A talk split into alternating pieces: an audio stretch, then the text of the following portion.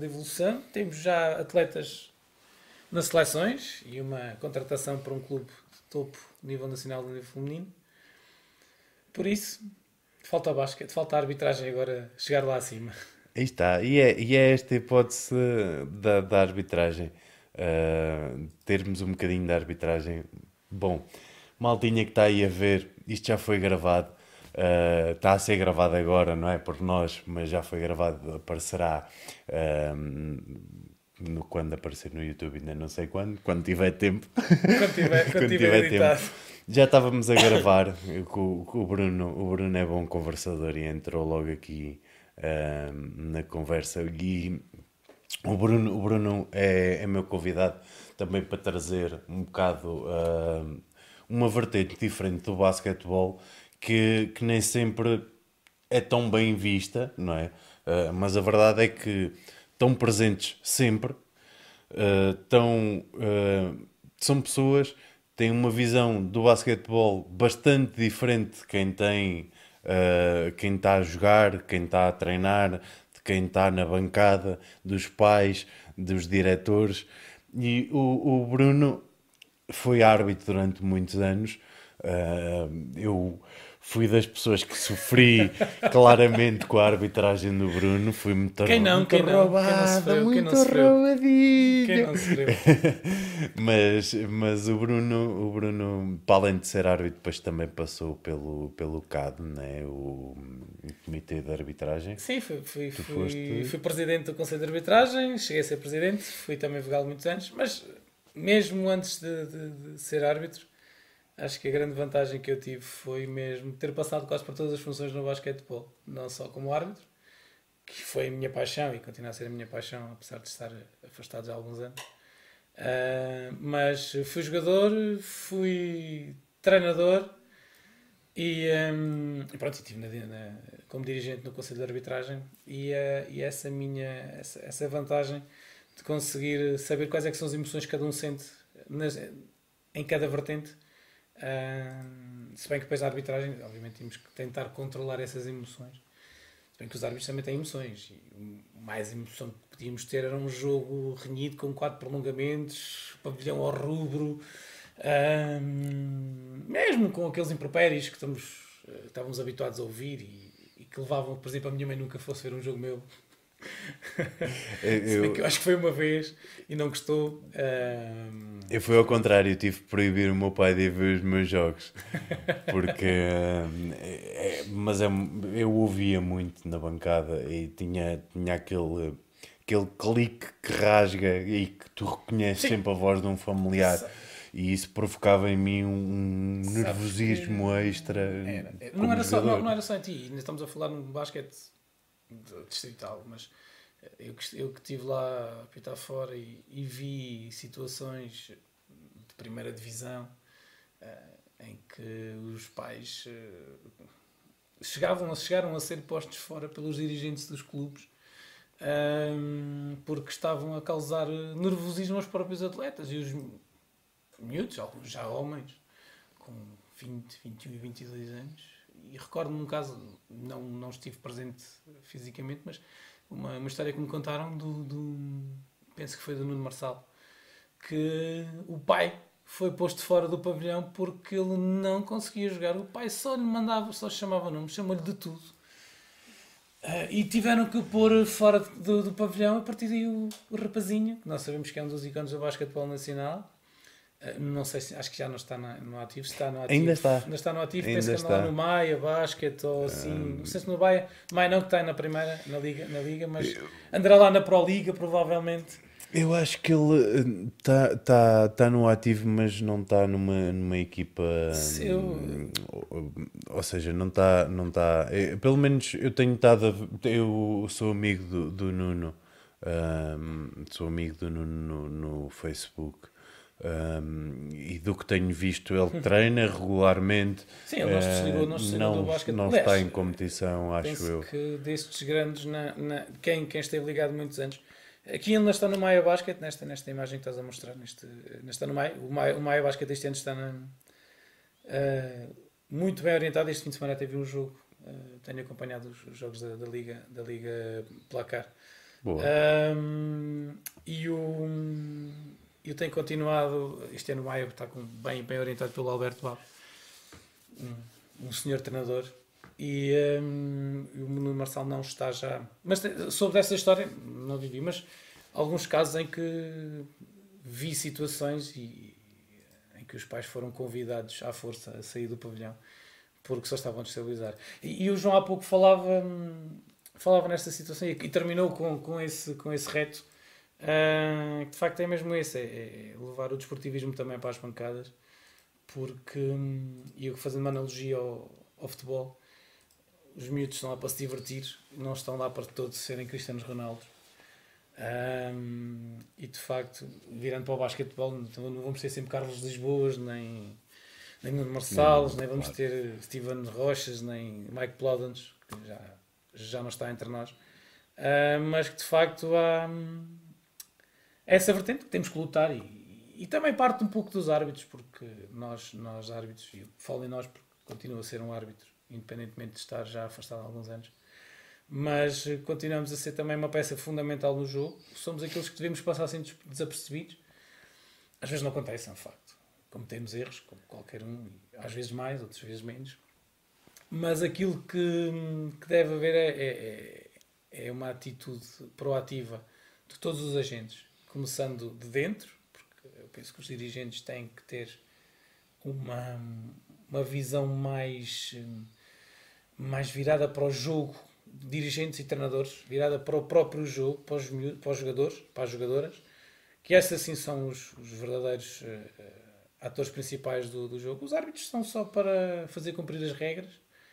Eu, na minha perspectiva, penso que todos eles tentam fazer da melhor forma, uh, que sabem ou que lhes ensinaram, às vezes também vai um pouco daí, como lhes ensinaram, mas uh, há essa, essa vertente. E, por vezes, e a desmotivação de muitos muitos miúdos e eu acompanhei durante muitos anos aqui, teríamos, tínhamos bons valores, não se conseguiram manter por variedíssimas razões. Uma delas, eu, tinha, eu sentia muitas vezes isso. Os miúdos não estavam para. Hum, ou não tinham capacidade para aturar algumas bocas-vindas da bancada e vindas de dentro do campo também. Mas a vertente de, dessa. De, a desmotivação vinha, vinha dessa vertente de, de, do comportamento de, de, treinadores, de dirigentes, mesmo aqueles dirigentes que supostamente eram os seguranças do jogo. Um, e realmente há essa, essas atitudes. Eu, felizmente, felizmente nunca tive problemas e dou-me bem com todas as pessoas ligadas ao basquetebol. Como eu sempre disse, os nossos problemas eram dentro das quatro linhas, naqueles metrozinhos de campo. É quando o jogo acabava, quando o jogo acabava, as coisas terminavam e porta cá e conversávamos e cá fora falávamos, falávamos abertamente sobre o jogo sem qualquer tipo de problema. E, e lá está, dentro de campo tínhamos, tínhamos a, a percepção da, daquela jogada, atuávamos naquela forma, correto ou não, às vezes era, era, era essa situação. Não era fácil ir, ir para casa tentava ir para casa sempre confortável com aquilo que tinha feito e com a equipa que tinha feito. Normalmente era eu o líder das equipas de arbitragem e tentava-me sempre fazer o melhor possível. Mas, hum, mas pronto, também como éramos poucos, acabava por haver, e aí a desmotivação vinha, no cansaço, no enfastiamento de, de que todas as semanas às vezes dias consecutivos e começávamos a apitar muitas vezes à sexta-feira à noite e acabávamos a apitar ao, ao domingo às oito da noite. Mas isso é, isso é tal situação, é sempre um, um bocado difícil, principalmente aqui no interior, Sim. que a malta. Há muito poucos árbitros, há muito poucos árbitros no interior. Felizmente hum, a estrutura está um bocadinho melhor. Ainda bem que Pelo assim menos é. a, a, meu ver está um bocadinho melhor, embora...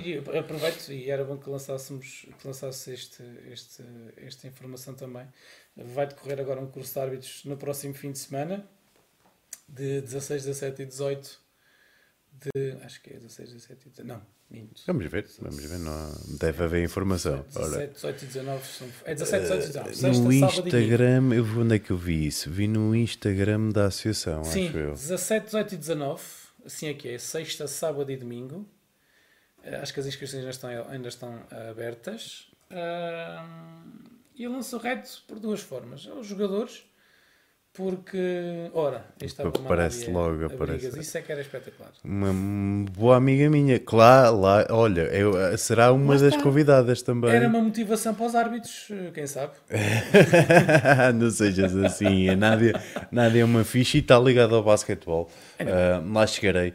Uh, ao, ao, CTM de, de, de Vila Pouca Vila da Pouca da Guiar que também, curiosamente, também lá fui, como, lá está, os termos, temos sido árbitros nacionais, eh, não só eu, mas como árbitro eu e o de Paulo Trindade, depois com o Sérgio de Mesa tivemos mais três na minha face que consegui levar, foi a, a Catarina Pombo, a Elizabeth Carvalho e a Isabel Mingote, uh, que de facto foram três excelentes oficiais de mesa e que eu tive. Hum, Ora, está aquilo que estávamos a falar do, do curso de arbitragem, de arbitragem. Uh, na Associação de, de Castelo Branco, não é? Exatamente. Uh, 17, então... 19, as inscrições já estão abertas através do site da arbitragem arbitragem.abcb.gmail.com Exatamente, eu depois deixei no linkzinho na descrição para a malta, para a malta ir uh, lá verificar e também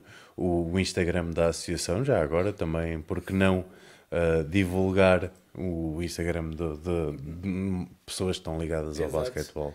Só, só por curiosidade, e, e eu comecei na arbitragem de uma forma muito simples.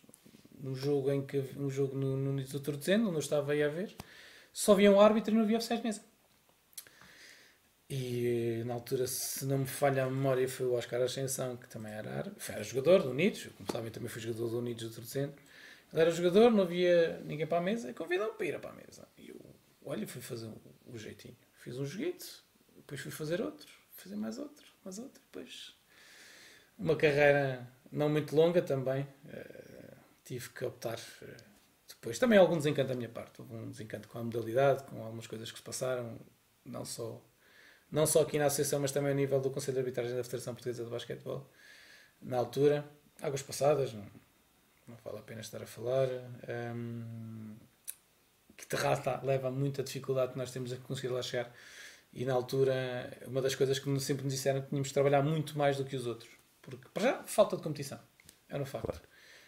Um, era um mundo diferente que nós não tínhamos ainda alguma noção. O Francisco Santos, ao vir para o Conselho de Arbitragem da, da, da, Associação, ajudou muito nesse sentido e devo a ele também ter sido árbitro nacional. Acho que quando ele chegou, independentemente de dizer o que se dissesse, e os feitios, todos nós temos os nossos feitios, não há, não há ninguém que não tenha um feitio especial, todos nós temos o nosso feitio. Um, mas ele foi uma pessoa, uma pessoa importante e hoje em dia também é, ele está no, está no Conselho de Arbitragem fez-me um convite para regressar a, a, novamente ao Conselho de Arbitragem. Eu tive que recusar. Fui para recentemente e não, não tenho tempo. Neste momento estou mais para as lides profissionais e, e lides familiares a full time. Não quer dizer que daqui a uns anos não, não vá regressar. Uh, e porque o bichinho está cá dentro. Claro, claro. E, e diz-me uma coisa, esta, começando assim, por acaso, não é? Foi, foi e completamente por acaso. Como é, como é que é a passagem de, de jogador para mesa, mesa para árbitro? É tudo perspectivas diferentes, Sim. tudo trabalhos diferentes. Depois, uma arbitragem local, uma arbitragem nacional, são é um, um nível de exigência completamente diferente. diferente. Sim, completamente diferente. Tu passas, passas, passas de, de árbitro, de, de, és árbitro tu és árbitro, quando um árbitro apita alguma coisa, há aquele sentimento de justiça ou injustiça, como é óbvio. Há jogadores que eu próprio não me, não me dava muito bem com os árbitros. Acabei por sofrer de, eh, de ser eh, injetado com o mesmo veneno, digamos assim, não é? Mas hum, havia, essa, havia essa, essa separação, havia uma parede muito grande. Havia uma parede muito grande. Uh, se bem que os árbitros eram pessoas espetaculares, António Coimbra, o Pedro Prata na altura, o Paulo Pereira, o Álvaro Coimbra, que ainda estive com ele também, um, o Carlos Couto, já pouco se devem lembrar, também foi dirigente da Associação da, da Desportiva do Fundão e uh, com quem eu tive grandes, grandes, grandes, grandes turmas. Havia uma rivalidade muito grande na altura entre a Covilhã e o Fundão. E o Torcendo e o Fundão. E o e o Tenho Fundão um episódio e... como jogador que, hum, enfim, houve isonidos de tiros de pressão de ar pessoal assim de lá escoltado, uh, com a pela GNR, e pedras. chapéus a voar. Aquela... Eu lembro-me. Aliás, aquele terreno, acho que aquele, aquele espaço à frente do pavilhão da.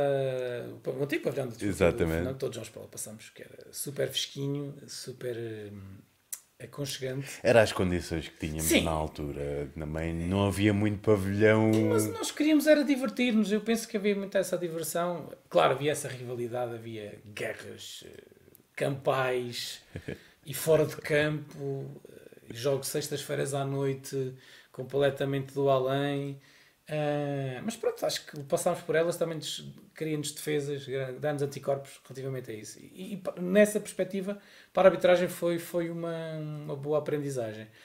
Voltando à tua questão, sendo jogador para, para árbitro ou para arbitragem, é uma visão completamente diferente. Não, tens, não pode ser emoções clubísticas, não é? Não podes ter emoções. Pois. Pode ser emoções visíveis. Uh, terá, sempre emoções. A forma como tu reages e, e, um, e, essa evolução existe.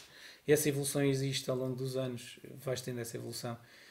Um, o partido de jogador em que tens uma perspectiva em que eh, achas que do lado lá está um inimigo e não, não é assim que se deve verificar. Eu, eu senti isso. Eu senti isso que era uma atitude péssima da minha parte um, Tinham-me falado de treinadores e, e, colegas, mas que já eram árbitros. O Luís Rodrigues, por exemplo, era um deles, que para mim foi o melhor, o melhor árbitro que passou aqui na nossa associação. Felizmente, eu, eu felizmente tive o prazer de, de, ser arbitrado por ambos. Exato. E, e, e, tivemos grandes aventuras os dois, com grandes jogos. Eh, acho que em termos positivos dávamos muitíssimo bem, já como jogadores também também tínhamos essa, essa, essa relação muito, muito próxima e dávamos muito bem. Como árbitros também acho que sempre temos, fizemos uma boa dupla, como, como outras fizemos. Mas ali como havia uma amizade, havia um, uma cumplicidade maior, nem precisávamos de muitas vezes de, de fazer qualquer sinal. Bastava um olhar e ou eu ou ele sabíamos por onde é que tínhamos que olhar, qual é que era a zona de jogo que tínhamos que acompanhar mais, mais afincadamente. Um, e, e como digo, eles tinham dito que teríamos que, que tinha que uh, reduzir muito mais o meu ímpeto como jogador. Um, sim, era um pouco, não diria que era indisciplinado, mas resmungava muito com, com, com, com os árbitros. Um, e isso, isso vai, vai, vai evoluindo. E tu, quando tu passas para o lado lá, um, tu percebes realmente aquilo que, que, quem está a apitar, que é um trabalho muito difícil. Muito difícil. E eu acho que continuo a dizer que é muito difícil uh, apitarmos camadas jovens, especialmente até aos, até aos sub-16 neste momento, na altura cadetes, mas até aos sub-16 acho que é muito difícil. Porque uh, existe, existe uma, uma um, não diria um facilitismo, mas em virtude do nível que tu, que tu tu te paravas, na altura nós nos deparávamos na arbitragem, na, quando tínhamos alguns jogos, eram jogos em que havia disparidades enormes de, capacidade dos jogadores e das jogadoras. Um, e, a, e, a, forma como tu facilitavas, e não devia ser assim. Acho que devíamos ser mais imperativos na, na parte da aplicação das regras e, e tentarmos ser educativos de alguma maneira, explicarmos, se bem que muitas vezes não éramos vistos de forma correta, porque ou parávamos muito o jogo, ou porque não, uh, estávamos a, a, ultrapassar o trabalho do treinador. Ouvimos isso, eu ouvi, eu ouvi isso muitas vezes. Um, mas é, esse, é, essa, é essa percepção que muitas vezes quem está do lado de lá que não sabe. E é o, o reto que ele lançava sempre aos miúdos. Epá, tirem o curso de árbitros. Vão fazer o curso, pelo menos. Não digo que depois consigam seguir. Houve muitos miúdos que tira, e miúdas que tiraram o curso e não, não, não seguiram. Não, não, não era para eles. Claro. Epá, é preciso ter estômago, é preciso ter, ter essa, essa atitude positiva relativamente a isso. É, é de alguma maneira entrar para o jogo e só, só conseguir ouvir aquilo que se passa dentro de, de das quatro linhas. Uh, e debaixo daquelas tabelas e ouvir, e às vezes até temos que esquecer aquilo que se ouve dos bancos. Pois. De facto, às vezes dos bancos, uh, que só prejudica o jogo, só prejudica os miúdos.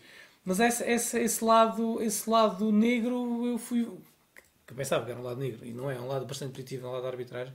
Consegues perceber muito bem, muito bem o que é que, o que, é que o jogador sente também. E ter sido árbitro, ter sido, ter sido jogador, ter sido treinador uh, e seres, seres árbitro, teres essa percepção das três, das três, das três áreas. São três áreas diferentes. Três é engraçado. Aspectos diferentes que cada um deles tem a sua tem a sua, hum, as suas especificidades. Todos eles temos, têm que tomar decisões.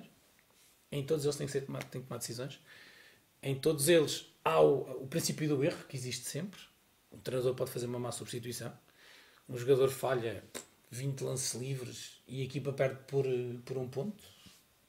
Uh, mas o, e o árbitro pode falhar 4, 5 faltas e, e se calhar fica danado. E eu ficava danado.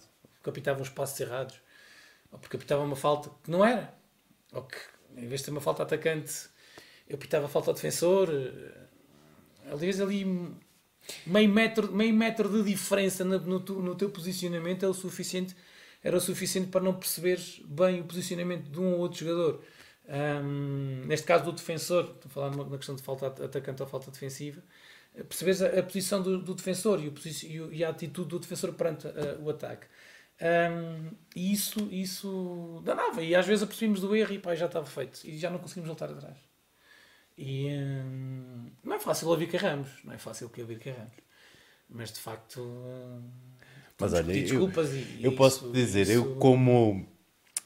Eu, em termos de arbitragem, experienciei arbitrar uh, mini basket muito por, por falta de, de gente sim, sim. e porque pronto, era o treinador que estava no pavilhão e para desenrascar acabei por apitar mini basket, cheguei a apitar sub-14 uh, muitas das vezes até sem, sem ter essa noção uhum. de para onde olhar, o que procurar, uh, estar atento a este pormenor ou àquele, mas em mesa também fiz, embora mesa eu, eu gosto mais de fazer mesa é do, que, do que arbitragem. É mais tranquila.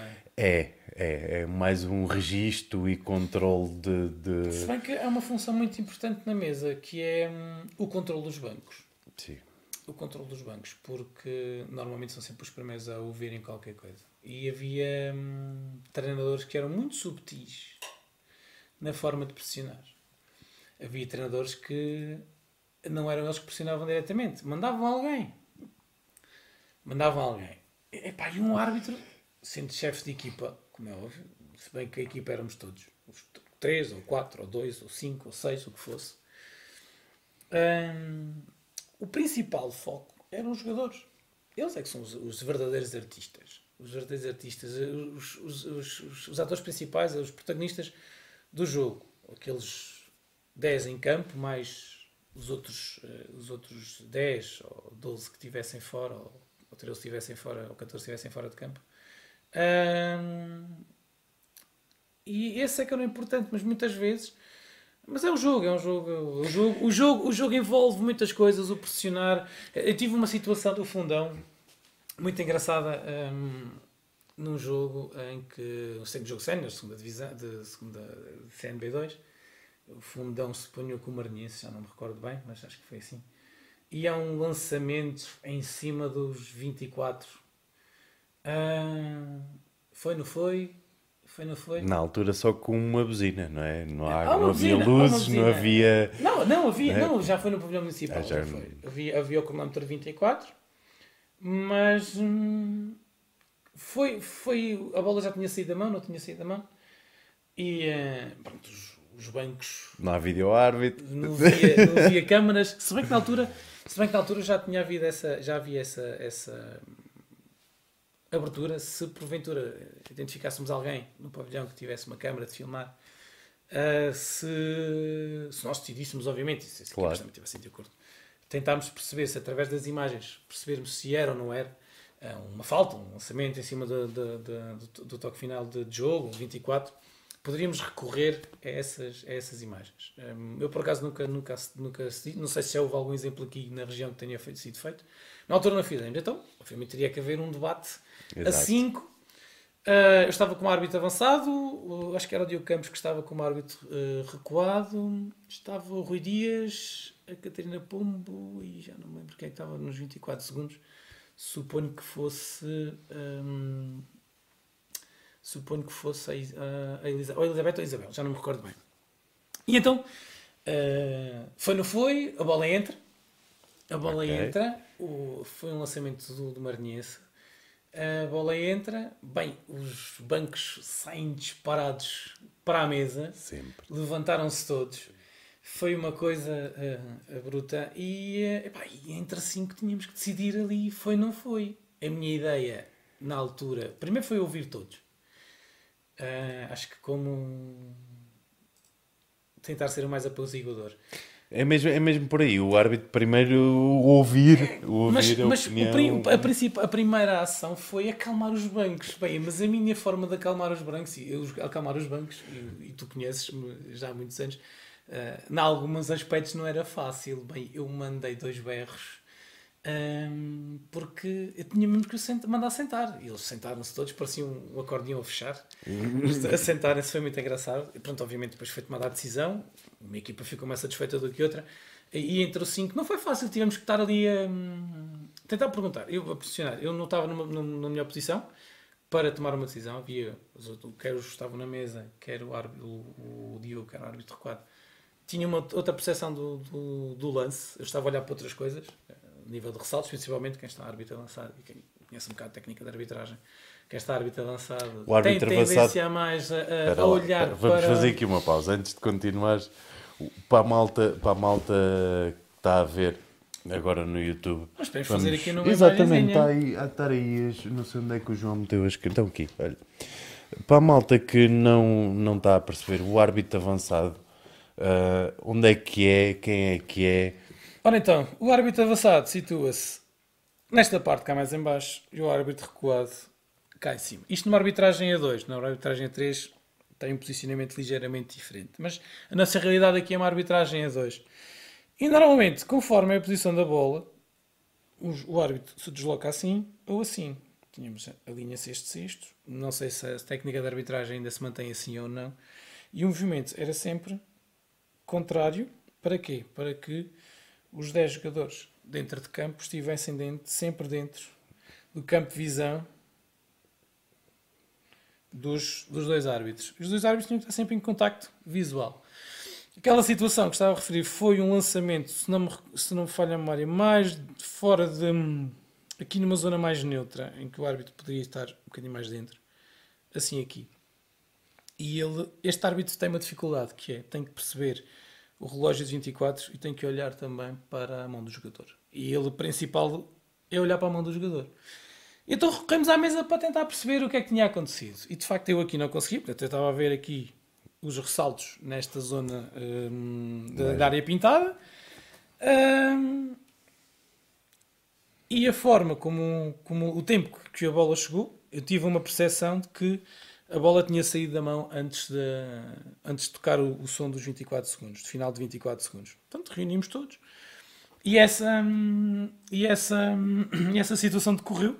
E claro, em trabalho de equipa, em trabalho de equipa uh, conseguimos resolver a situação. Uh, pronto, chegamos a um, houve um consenso, houve um consenso nessa perspectiva. Já, eu já estou a ver, foi sexto. Foi decidido, foi decidido por sexto Pois, é, eu vi logo, eu vi logo. Mas, mas houve outras situações em que, e essa, essa deu uma polémica muito grande, em que foi também no jogo no fundão, de séniores, uh, em que o Luís Rodrigues, o fundão estava a, a ganhar, penso que por 3, a faltar centésimas, o jogador do fundão faz uma falta sobre o lançamento de 3 pontos da equipa adversária, e o Luís apita uma falta em cima.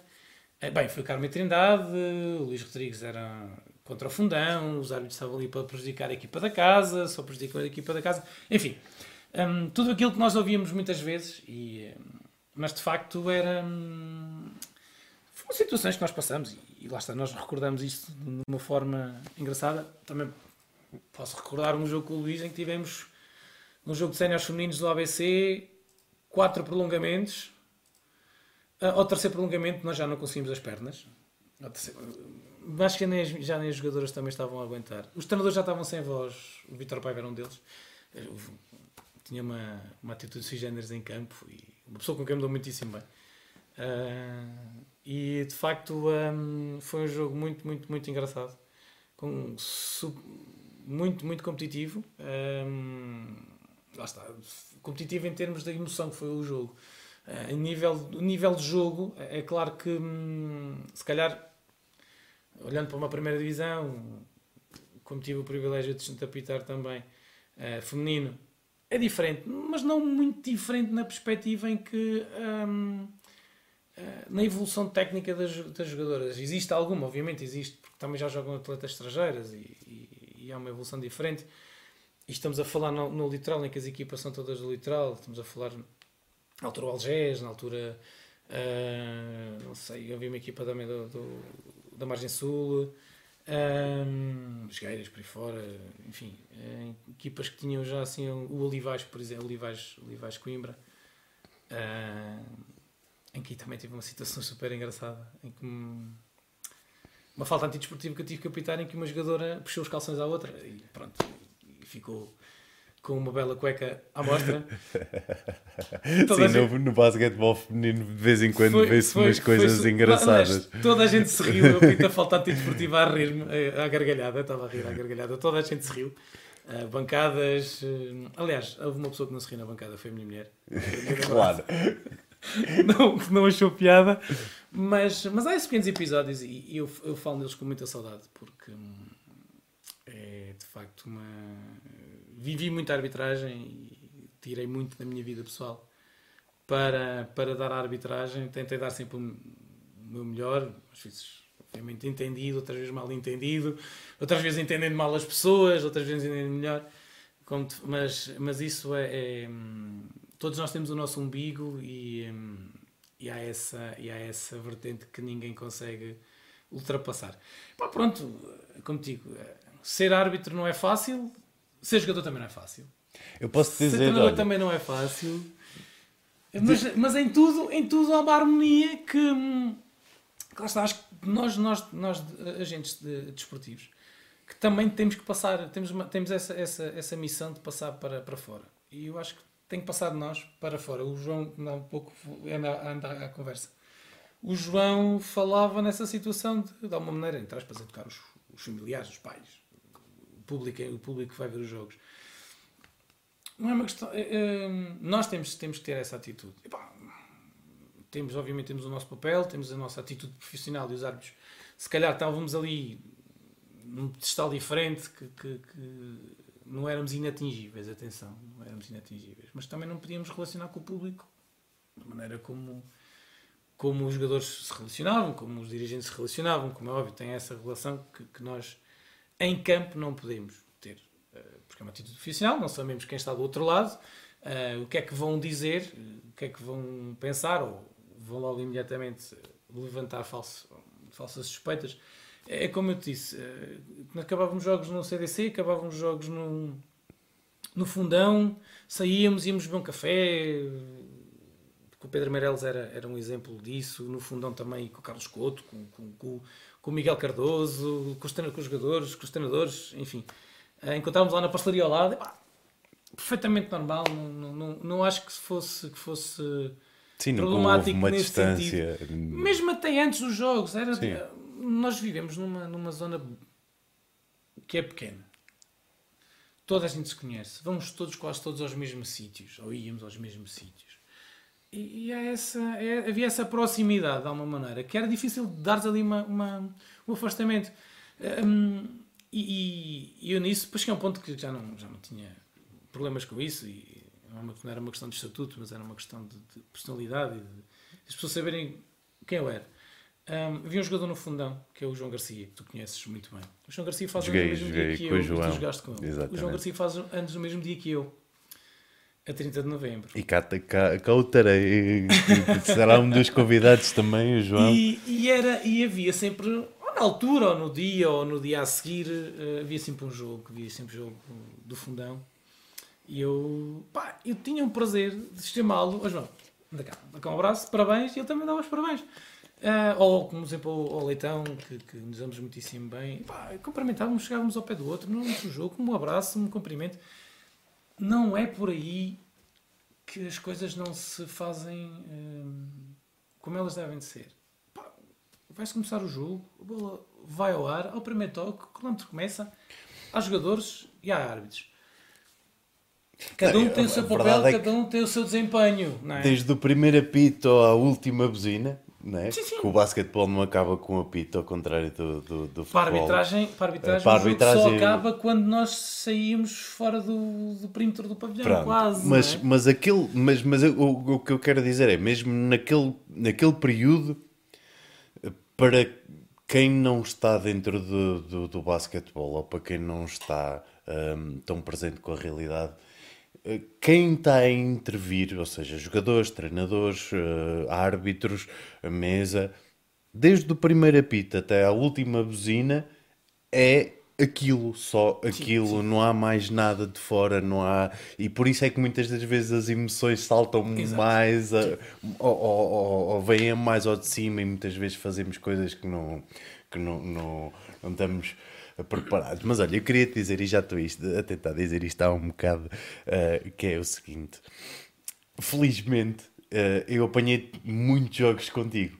E, e eu já há muito tempo estou não sei se já te cheguei alguma vez a dizer isto, mas eu, como uh, jogador e como treinador, aprendi muito a ver com as conversas que tínhamos dentro de campo, árbitro-jogador. E para a malta que está lá em casa, muitas das vezes temos a ideia de ah, os árbitros não querem jogar, falar com os jogadores, querem a distância. Querem... Não. Há, há árbitros que gostam de se comportar de uma, uma forma e há árbitros que gostam de se comportar de outra. Exemplo disso era o Bruno.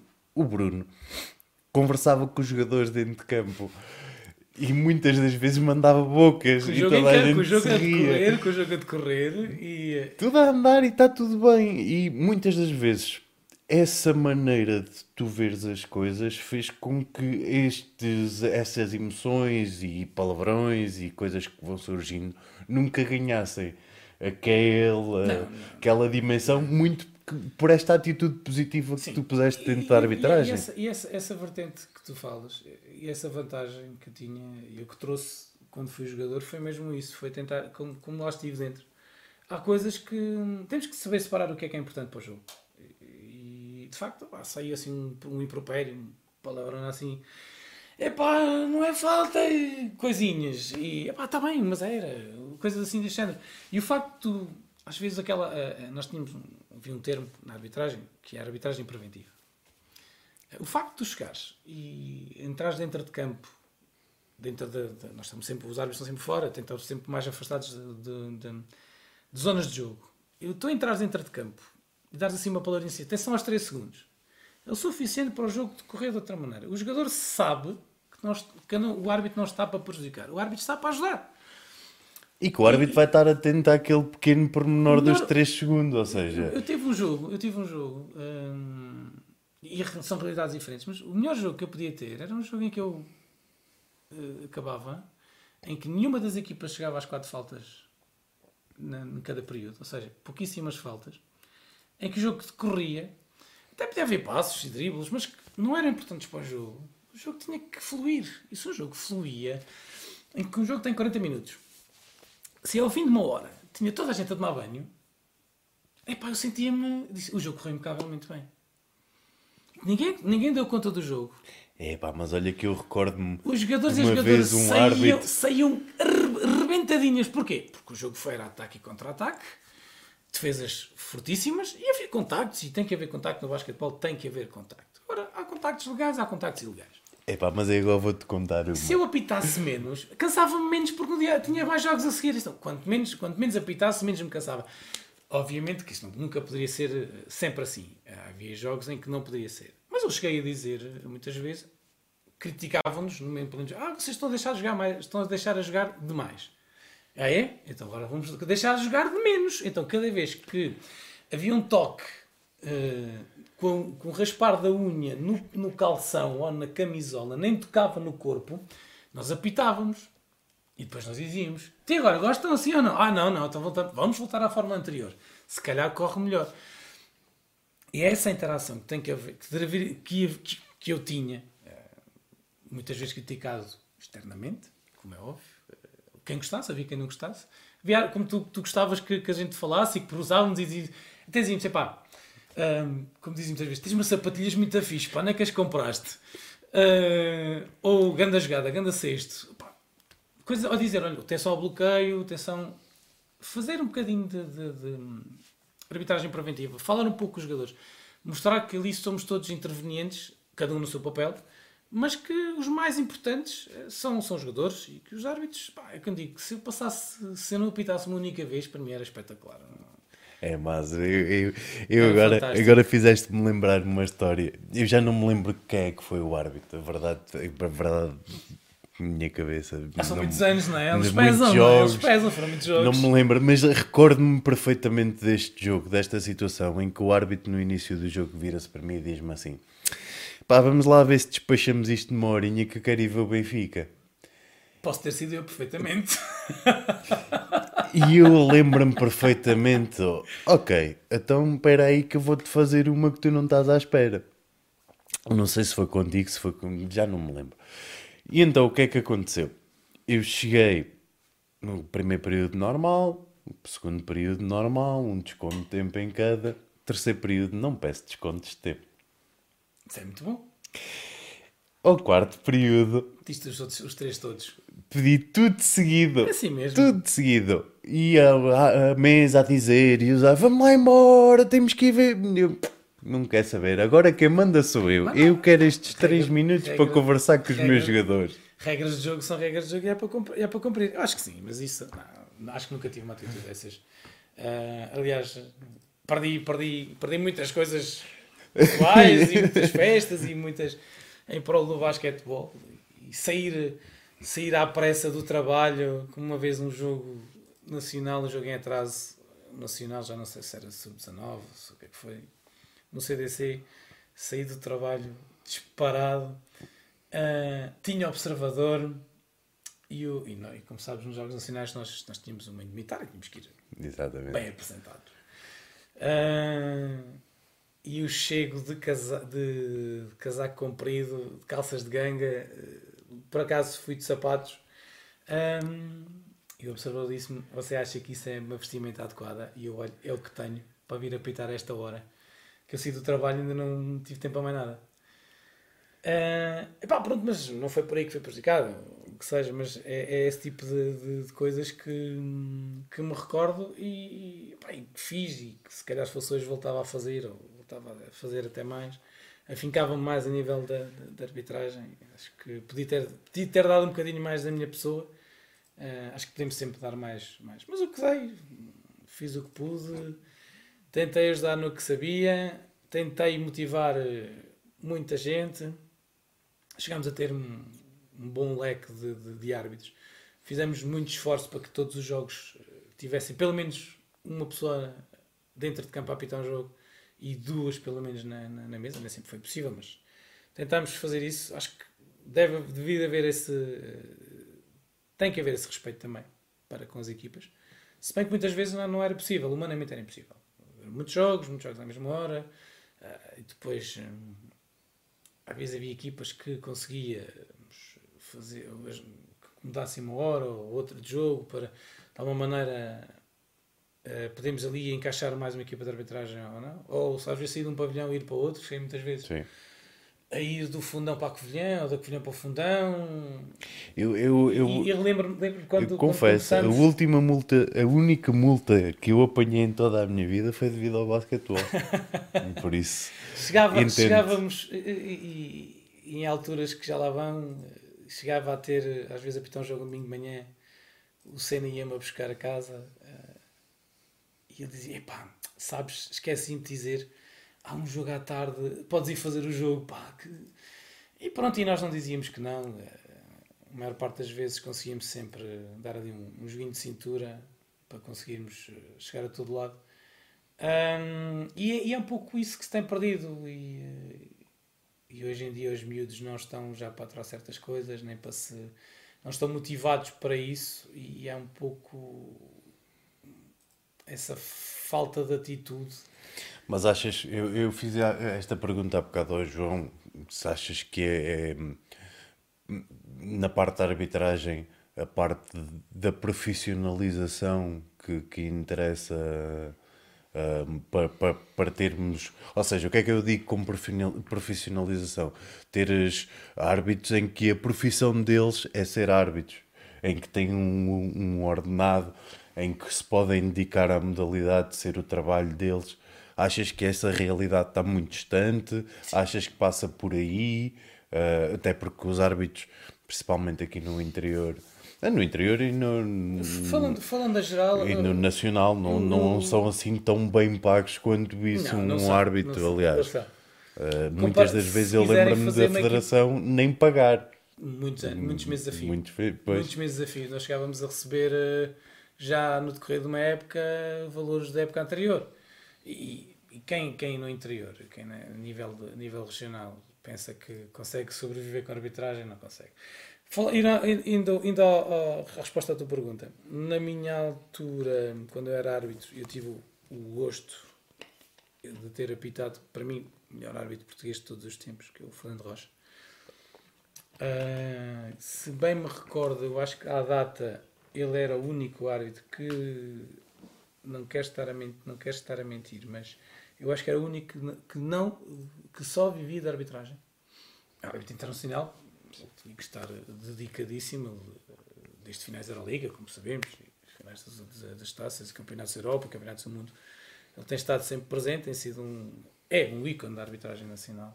Para mim continua a ser o melhor e eu acho que ele, mesmo aos 60 anos, quiser continuar a ser o melhor, acho que vai continuar a ser o melhor. Penso que já está quase a chegar à altura de, em que vai ter que, infelizmente, vai ter que se reformar.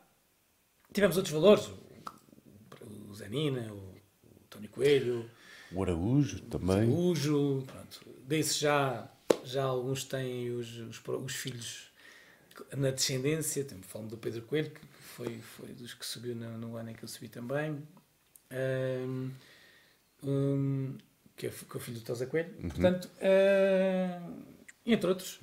Epá, e, e, realmente hum, não é fácil a nível nacional dependermos unicamente do, basquete, do basquetebol como, como árbitros se bem que eu sinceramente não sei como é são os prémios de jogo hoje em dia, mas se não tiveres uma família muito grande, não tiveres grandes encargos, pá, se fizeres 3, 4 jogos por, por mês, se te pagarem no final do mês, se calhar conseguirias eh, sobreviver de alguma maneira, olhando para os custos, porque os árbitros também têm custos. Os árbitros têm que adiantar, não, não pagam as despesas de transporte de e deslocação e o, o equipamento. Pós, né? pós, o equipamento fala-se fala dos polícias, das fardas dos polícias, mas os árbitros também pagam o seu equipamento os e os ténis e os apitos enfim. e tudo isso. E depois até a própria apresentação, nós temos que os árbitros nacionais, obrigatoriamente, pelo menos era assim, penso que hoje em dia, acho que também os mais antigos continuam a ter essa, essa atitude. Vão de fato, tem que, tem que estar apresentáveis.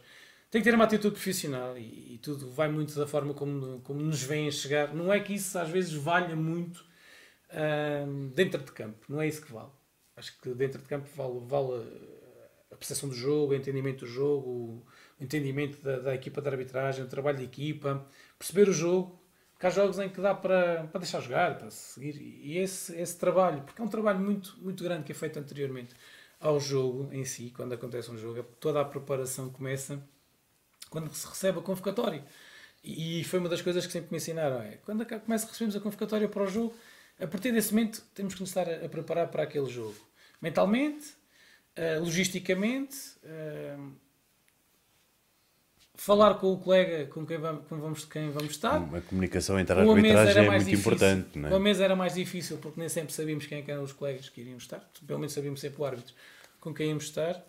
E, hum, e tive, tive o gosto de, de, ter alguns bastante, bastante interessantes. Pá, super, a malta da arbitragem era uma malta muito divertida. Uh, e recordo-me de algumas eh, ações de formação que tínhamos em, em Mafra em que havia a verdadeira da patanisca de bacalhau à chegada à sexta-feira, sempre com o rosinho de feijão. Uh, pá, mas toda aquela conversa, toda a troca de ideias e uh, essa experiência foi enriquecedora. Não só temos humanos, mas principalmente também a nível de, a nível de arbitragem. Aprendi muito, aprendi muito. Aprendi muito na, na, na, no que era o estar em jogo. O estar em jogo era muito importante. Eu, lá está.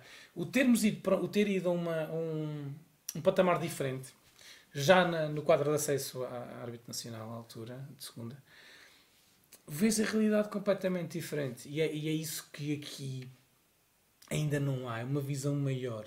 Se bem que hoje eu penso que com os resultados que temos tido e tenho visto das equipas, têm conseguido chegar a fazer, têm estado a fazer bons resultados a nível das taças nacionais. A nível do campeonato nacional, uma outra equipa conseguiu lá chegar. O Séniores este ano, principalmente o Fundão, está a ter um desempenho bastante interessante a nível da CNB2. Penso que está em lugares de acesso à fase, à fase seguinte não tenho a certeza, pelo menos estava em segundo lugar, mas acho que tinha mais um jogo do que o segundo. Vamos verificar, vamos verificar. Tenho, tenho estado a acompanhar. A UBI tem tido, está num projeto interessante, acho que o, Nuno está à frente e acho que está, está a começar bem. O Fundão apostou mais forte, está lá o, o Ranito novamente à frente. Hum, eu penso que o Fundão estava bem classificado. É o sexto campeonato nacional de segunda divisão, não, não é esse. Uh... Cá para cima segunda divisão. Exatamente. Exatamente. Vamos mostrar aqui à malta. Em que. E aí, se olharmos para este leque de equipas da segunda divisão, temos um Farense, temos um Beira-Mar, temos, enfim, equipas que já estiveram. Realmente. Já estiveram nas primeiras. Uh, mas pronto, todos eles passaram também por dificuldades. O Caluz. O Caluz também, o Caluz. O Odivelas. O Odivelas não, mas o, o Cimec. Sim. Enfim, o ABA também este ano. E, e é um, foi um, o Gaia, o Gaia também teve sempre sim. muito basquete. Uh... Foi com muito gosto que vi que temos três equipas a nível regional na, na, na, terceira, na segunda divisão. Um, Ora, nós estamos. No CNP2, na... penso que não é assim. Na B, não é? É essa mesmo, está em segundo lugar. Está o, o Passo Tarcos em primeiro. Já com, temos a UB em quarto. Com uma, com uma derrota, que acho que teve uma. O Fundão teve a derrota, acho que até foi com o Passo Tarcos. Se não falha, a UB está em quarto o ABA está a começar, acho que hum, é, é, daí que se começa e hum, o facto de estar presente vai ganhar experiência e isso é muito, muito importante. Então, e olha, salve, salve, dar uma salva uh, para, para, para os dirigentes do ABA que de facto foi, é um bom projeto e eu acho que precisamos de, de destes projetos, de um, avançarmos para, porque assim vai, vai enriquecer mais o basquetebol e vai enriquecer a arbitragem. Se nós tivermos melhor competição, vamos ter melhores árbitros. Concordo. Isso evolui-se muito, muito, muito, muito com, com o nível de arbitragem, com o nível de jogo. Obviamente que a arbitragem também ajuda no nível de jogo, sem dúvida alguma. E acho que esta relação, este equilíbrio tem que existir e tem que se trabalhar nesse mesmo sentido. É, é as, duas, as duas, eu não queria dizer duas vertentes do, do, do basquetebol que é o jogo e a arbitragem. Acho que se, se são duas vertentes, tem que haver um, um, conhecimento. Um árbitro tem que conhecer o jogo. Um árbitro tem que saber o que é um bloqueio, o que é, que é um pick and roll, o que é, que é um, uh, o que é um bloqueio cego. Uh, tem que saber isso. Porquê? Porque conseguimos antecipar muitas situações. E às vezes antecipamos bem, outras vezes antecipamos mal. Mas o facto de conseguirmos antecipar, conseguimos controlar melhor o jogo. E esse controle do jogo não quer dizer que uma falta, que se vai apitar uma falta. O facto que me estava a dizer há pouco, o indicar, por exemplo, atenção às mãos. Sim, é o suficiente para, para os jogadores o toque, já. O toque, normalmente quem transporta a bola, Quando... o defensor do base está sempre lá, mãozinha na cintura, mãozinha a tocar, a fazer ali, a roer, ali a roer, a paciência, porque depois há uma reação, há uma ação. Claro. Claro, o basquete prende-se mesmo com isso. Ações, reações, sobre o árbitro tem que estar esse, sempre esse controle. a controlar essa, e, essa parte. Havia duas situações muito, muito, muito interessantes e que, que, gostava, que gostava muito de analisar, que era o trabalho do poste, trabalho de poste, e, e o jogo de base. O jogo de base. E o jogo de base, não, não desprimando as, outras, as posições de segundo base e de extremos, que muitas vezes eram decisores muito grandes. Mas o, o trabalho de postos pela, pela, pelo choque, pelo contacto físico, pela, pelo trabalho, pela, pela persistência que muitas vezes os jogadores tinham para ganhar uma posição mais baixa ou mais alta no, no, no, na zona pintada, forma a ganhar uma vantagem. E, e esse trabalho era, era muito interessante de, de seguir um, a nível de séniores, claro, é importantíssimo, mas lá está, tem que ser trabalhado desde novo. Desde, desde, desde novo que tem que ser trabalhado.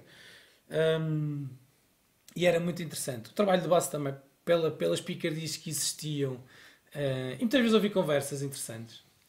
Vi conversas interessantes. Uh, quem está a apitar, ouvimos conversas interessantes. Uh, quem estava a marcar quem. E, e, gestos menos próprios.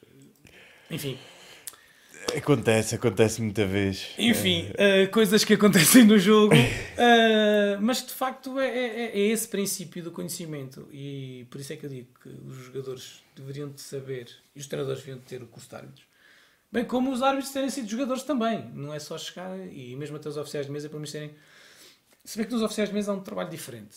Uh, nós tivemos oficiais de mesa que não foram, nunca jogaram, estiveram ligados ao desporto porque tinham que acompanhar os namorados ou os maridos ou os, os amigos às bancadas e acabavam por ser transportados ou obrigadas a ir para, para a mesa. Eu falo, por exemplo, da, da, minha, da minha esposa, que foi na altura a minha namorada, a Catarina Pombo, Exato. que, pronto, ela ia comigo a ver os jogos. E eu disse, olha, é assim, para estares mais perto de mim, só mesmo estando na mesa. E de facto assim, assim aconteceu. Mas já houve mais. Por exemplo, a Elizabeth Carvalho, com, que é a esposa do Aires de Souza. Exatamente. Que nós que, que conhecemos bem. Que... Também, também começou na bancada e pouco ou nada ligava à basquete, a verdade é essa. E, e... acabou por ser oficial de mesa nacional Exatamente. e excelente oficial de mesa nacional. A Isabel Mingote já foi diferente, foi, foi jogadora, foi treinadora também. Uh, mas esses dois casos não foram, não foram os únicos. Acho que também, por exemplo, o Henrique penso que a, que a namorada, que vai ser Exatamente. a esposa, também foi um pouco. Também veio um pouco de, de, de agarrada, não é? Penso eu. E bem, mas era bem, jogadora ainda bem, também, ainda bem, ainda jogadora bem. também. Não me recordo, sinceramente, não me recordo dela como jogadora. Mas, mas ainda bem que, que assim é. E, e há mais casos a nível nacional. Claro. De, de, maridos e mulheres que foram árbitros e oficiais de mesa. E é normal, e, e, treinadores e jogadores. E, mais ainda em meios mais pequenos, mas exatamente. em meios mais, meios mais pequenos que isso acontece. Mas lá, lá está, como voltando um pouco atrás, há essa necessidade de haver esse conhecimento. Olha, já, já, já, já está a meter contigo. Está lá, calma, Calma que mesmo que eu não, não te fiz mal. Mas, mas tem que haver esse conhecimento e essa, o saber, conhecer a realidade. Não quer dizer que se inverte por essa função ou que tenha que se dar uma maneira, a partir de certo momento, não, não criticar. Não, acho que a crítica, sendo construtiva, deve, ser, deve, deve existir sempre. E, e é algo que eu sempre defendi, que, e como digo, eu sempre, nesse aspecto, eu evolui positivamente. Que eu digo no início, eu não ouvia ninguém, eu era super arrogante. Um, em jogo, em campo, uh, se calhar um pouco de verdade, muito provavelmente para me defender para, para, como defesa, como defesa uh, perante as situações de jogo uh, e até mesmo encarar o erro. Isso é um facto. E, e acho que se foi, fui evoluindo, se calhar não cheguei onde devia ter chegado nesse aspecto, acho que havia alturas em que era, continuava a ser como no início, mas hum, como tu dizes, o facto de muitas vezes falar com os jogadores em campo e rir e, e, dar uma piada e dar assim um, um high five um, uma palmadinha nas costas e ia dizer: Olha, calma-te lá, porque se calhar é melhor, pensa bem, relaxa um bocadinho, respira. Então, uma bola fora, então está tudo bem. Só o facto de dizer está tudo bem e o jogador ou a jogadora relaxar, olhar-te nos olhos, tu rires um bocadinho, não era rir-te dele, era sorrir para ele.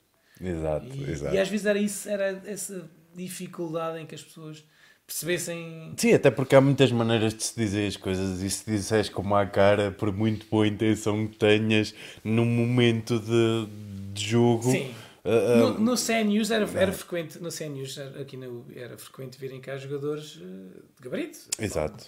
Lembro-me do Pedro Nuno, que era um dos jogadores que jogava no Varense, e era um jogador que não tratava os árbitros a não ser por tu.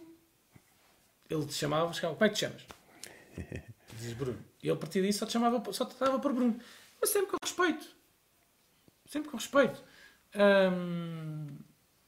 e, e, é isso que muitas vezes, nunca foi isso que me, que me levou a, a dar uma, ter uma atitude diferente ou penalizar um, jogador ou um, treinador nesse sentido. Por me tratarem pelo nome, por Bruno. Não, não, mais ainda porque muitas vezes eram pessoas que já nos conhecíamos, se calhar, desde miúdos. Sim. Ou que nós vimos crescer. Uh, também passava por ti. Oh, Roseta, vê lá se está calmas. é. é. Tenho que tratar as pessoas. Já, já, já, já desde, desde ter a idade que conheço, pá, e a ti e muitos da tua idade, o Nuno, por exemplo, Exatamente. também. E, Foi, uma, foi a geração também do, do, do teu início sim, de arbitragem, sim, sim, não é? E de, de, muitos jogos, de vários escalões. Exato. Uh, e é essa, é essa atitude que tem que se ter. Não, não temos que criar ali uma diferença. Somos intervenientes no jogo. Epá, eu também chamava, passava pelo, pelo Farinha ou Farinha, eu também tratava assim, ou pelo ou Meirelles. Ou pelo Vítor. Ou pelo é? Vítor também, pelo, pelo Miguel, pelo, pelo Manuel Cardoso, pelo irmão, eh, pelo, pelo Ranito, quer dizer. Exato. Mas às vezes, quando tinha que ser, o senhor tínhamos que ir. Epá, de uma maneira mostrar, mostrar um bocadinho. Eu gostava muito, eu gostava muito do, do tratamento de, de ser árbitro. Ser árbitro, eu, ser árbitro pronto. Eu deixava aquela de coisa. Aquela do, diferença, aquela distância. Daqui a bocado, quando isto defesa, apita, é? quando apitarmos, eu vou tratar na mesma pelo teu nome, mas agora já, é ser já, árbitro. Já não, já não. Porque a realidade lá fora, eh, lá fora, entras por fora da região, enquanto apitavas, quando eu ia lá fora havia muito essa parte do ser árbitro, não nos conheciam de lado nenhum, chegaram, não, não, não, me conheciam em Coimbra, não me conheciam em Lisboa, não me conheciam uh, no Porto, por exemplo, um, e havia essa, mas com os outros árbitros, o Gaspar da Silva, com, com, com o Rocha, pá, mesmo em campo, a falar com, com os treinadores, pá, já se conheciam, mas calhar há mais de 30 anos, pá, já nestas leads há, há não sei quantos anos, não era isso que iria levar que as pessoas pensassem, ah, está a, ser, está a ter uma atitude de superioridade, está a tal por tu, ou não. não. Essa. O basquete é um, jogo, é um jogo de alegria, é um jogo em que as pessoas devem, em que os jogadores e as jogadoras se devem divertir. E eu tinha jogos como árbitro em que me divertia. E isso era meio caminho andado para que as coisas corressem, corressem melhor. Pronto, há erros, havia erros, e fazia pataquadas, erros, erros, claro. erros. Eu vi jogos, eu vi jogos em que no final tive um jogo, tive um jogo em que no final deram-me deram é pá, excelente arbitragem, pá, eu não, não foi, não foi uma excelente arbitragem. Bem antes, pelo contrário, não foi, não foi. Mas ainda bem Ainda bem que foste por aí, porque muitas das vezes essas pancadinhas das costas é que nos levam pelos maus caminhos. Sim, isso é verdade. Uh, eu, eu, sei, muitas vezes eu, eu, fui falar com, com, com os árbitros e muitas das vezes a, a minha maneira de ver o jogo era dar uma experiência de quem está há muito tempo, isto já numa fase de treinador, em que eu chamava, olha em relação, não na altura de jogo, mas no intervalo ou no final de jogo, em relação a esta situação ou aquela sim, vez, sim, sim, sim. tenham mais atenção a isto, ou vejam mais isto, não se coloquem tanto aqui, sem saber mas, mas profundamente. Vai também é? da tua experiência de, de, de, jogador e de treinador, de veres, de ver jogos, é, é, e, e, é muito importante uh, verem jogos de basquetebol uh, na televisão. Se puderem ver jogos, os próprios jogos, dos seus próprios jogos, filmarem-se e perceberem o, o, o quão certo ou o quão errado estão numa outra, numa outra situação. Aconteceu isso comigo, uh, aconteceu com muitos colegas que e aquilo que tu dizes muito bem, ao intervalo vinham ter connosco, epá, nós se calhar, epá, se calhar não, não dávamos tanta razão como devíamos, às vezes, e nisso do mal para o mortário nesse sentido. Uh, mas o facto de ouvirmos também é importante uh, porque quem está do outro lado tem uma palavra, tem uma percepção diferente do jogo, porque está de fora, vê, vê com outro alcance. Um, se calhar vi estar mais preocupado em ver os jogadores e às vezes vê outras coisas. Claro. Mas, mas não deixa de ser positivo. E o facto de ouvires, obviamente dentro de, uma, de um nível de educação, como é, como é, que às vezes não acontecia, mas felizmente acho que na maior parte das vezes, ou na grande maior parte, das, na, na, maioria das vezes, sempre existiu essa, essa educação e, e, essa, e esse bom relacionamento. Todos, todos, todos ali estávamos para que o jogo fosse melhor. Eu acho que penso que é isso. O facto de dizer, atenção aos bloqueios do jogador não sei das quantas, está sempre a mexer. Ou atenção que o jogador uh, Y está sempre a pôr a mão nas costas nos ressaltos também acabava por ser uma chamada de atenção para nós. Claro. Cada nós a seguir, de uma forma inconsciente, mesmo que no momento dissesse, ah, está-me a dizer isso porque está a tentar pressionar. Mas nós inconscientemente a seguir, se calhar íamos lá deitar o olho. se calhar tinha muita razão. Tinha, se calhar tinha muitas razões. Mas também, e isso também tenho, tenho, tenho, tenho um bom feedback e tenho uma boa opinião sobre isso. O facto de nós também tentarmos, justi tentarmos, tentarmos justificar, era uma tentativa de justificarmos a nossa, a nossa ação, o nosso, o nosso juízo, ou termos apitado aquela falta ou aqueles passos, ou não termos apitado aquela falta ou não termos apitado aqueles passos. Como, por exemplo, uma vez, hum, uma daquelas coisinhas que nos diziam, espero que as pessoas não ouçam isto, mas pronto. É um segredo. Não, que ouçam e que partilhem. É um até vou pôr a câmera principal para ti. Quando tu visse um jogo epá, que até estava um pouco desequilibrado. E o melhor jogador de uma equipa, normalmente destacava-se, era o que defendia melhor, era o que atacava mais, se calhar era o que fazia mais faltas. Numa embrulhada, se até viste que foi ele que deu um pau daqueles forte, mas está um jogador ao lado que só tem duas faltas, apitas a falta ou que tem menos faltas. E isso aconteceu-me. Uh, numa situação, uh, num jogo de séniores, uh, esse melhor jogador já, já tinha quatro faltas, mas deu uma paulada do tamanho do universo. Ele levanta a mão, mas eu apito a falta a outro jogador. Eu, eu mas eu, será? Mas eu. Sabes é que o teu jogador é o melhor jogador, tem quatro faltas e tu só tens duas. Como é que é? Não, não, fui eu, será? Fui eu, claro. Fui eu, fui eu. Sim. Epá, a falta não deixou de se apitar, não deixamos de. Mas uh, é um erro, é um erro. Claro. Não apitaste a falta àquele jogador. Uh, agora podiam perguntar assim: então e se fosse numa situação de taco-a-taco? É pá, aí taco-a-taco é, é o que é. Pois. Tenho, Mas aí depois também entra já o poder de dar aquela. Ah, está a beneficiar a equipa A ou a equipa B, depois também já é. No jogo por 30 pontos não estás a beneficiar, estás a não, beneficiar o jogo. Pois. Se o jogo já estava enfadonho, ainda ficava pior.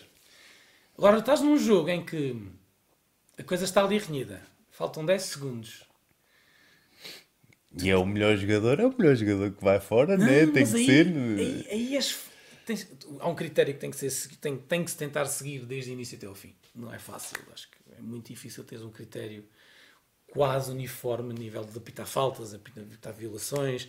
Um, passos, vês o que é que é importante no jogo de passos, que, é, os passos importantes a apitar, as violações importantes aos passos, aos, aos dribles.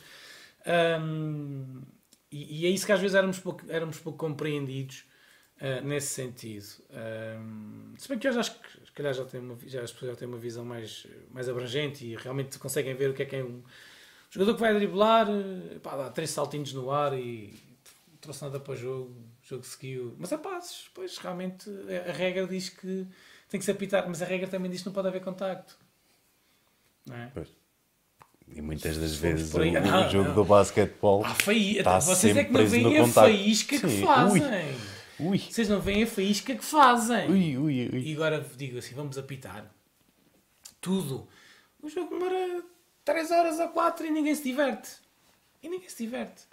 Eh, enquanto a, a, lá está, se haver essa percepção, essa, essas pequenas coisas que se ganham com a experiência, que se ganham com conhecimento, com, falando com pessoas que sabem, vendo situações pá, que realmente acontecem, mas também não podemos transportar isso. No jogo de uma liga, uma liga profissional em que estão os jogos a ser sempre vistos e analisados, não só pela questão dos jornalistas, mas olhando para a parte dos árbitros, estão a ser avaliados.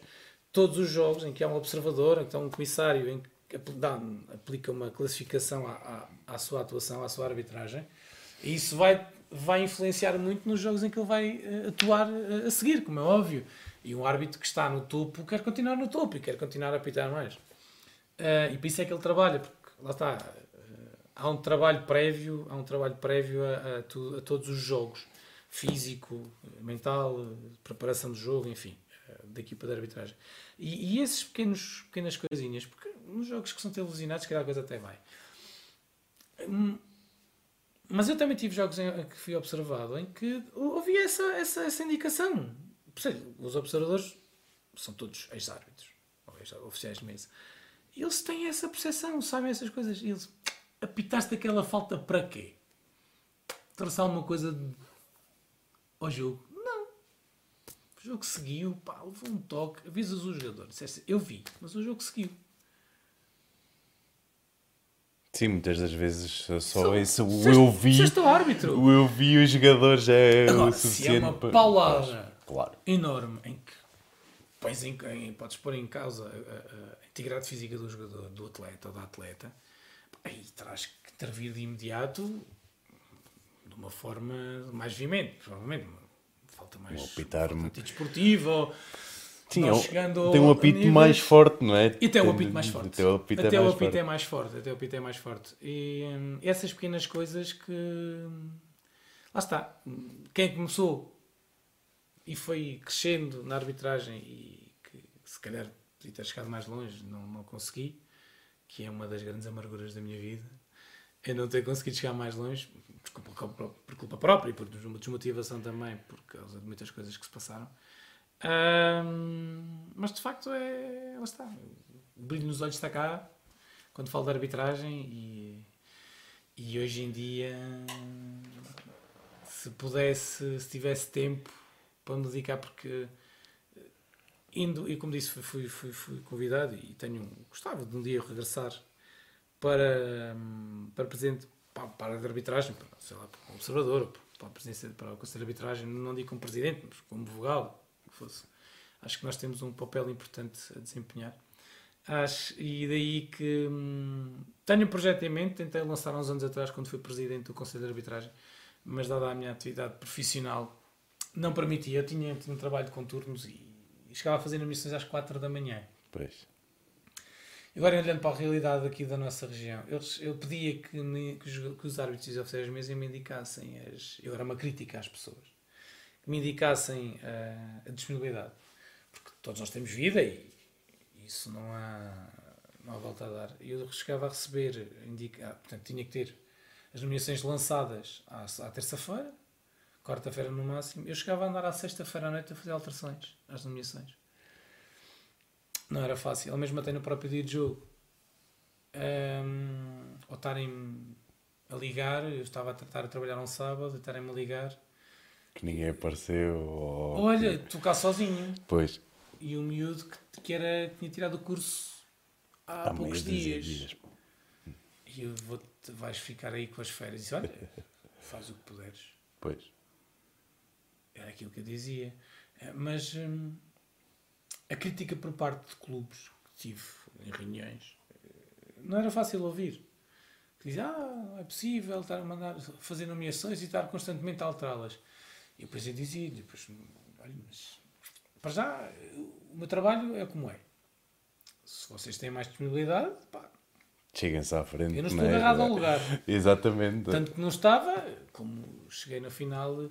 Aliás, no início da época seguinte, pensei numa época, pensei a época, eh, as férias para uh, o que é que fazia, o que é que não fazia, e portanto, na altura era o João, presidente, e apresentei a minha admissão, não, não, podia, não podia de todo.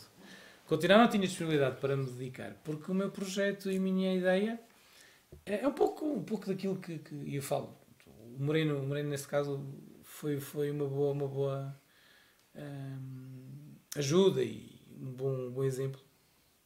Foi, era criar uma, uma estrutura de árbitros que nos pudesse colocar constantemente árbitros a nível nacional e oficiais de mesa a nível nacional. Porque eu continuo a dizer temos bons valores. Tivemos a Inês Santos eh, há pouco tempo, ainda foi no meu tempo, quando eu estive como árbitro, que eu lancei o reto que a Inês deveria ir, não só a Inês, Inês Santos, mas também a Inês Pinto, acho que é a Inês Pinto que se chama. Uhum, não me recordo. Sim. Uh, acho que sim. Uh, que disse que, que, eram excelentes. Mais a, a namorada do, do, Henrique também, penso que também deveria, deveria ter, ter avançado.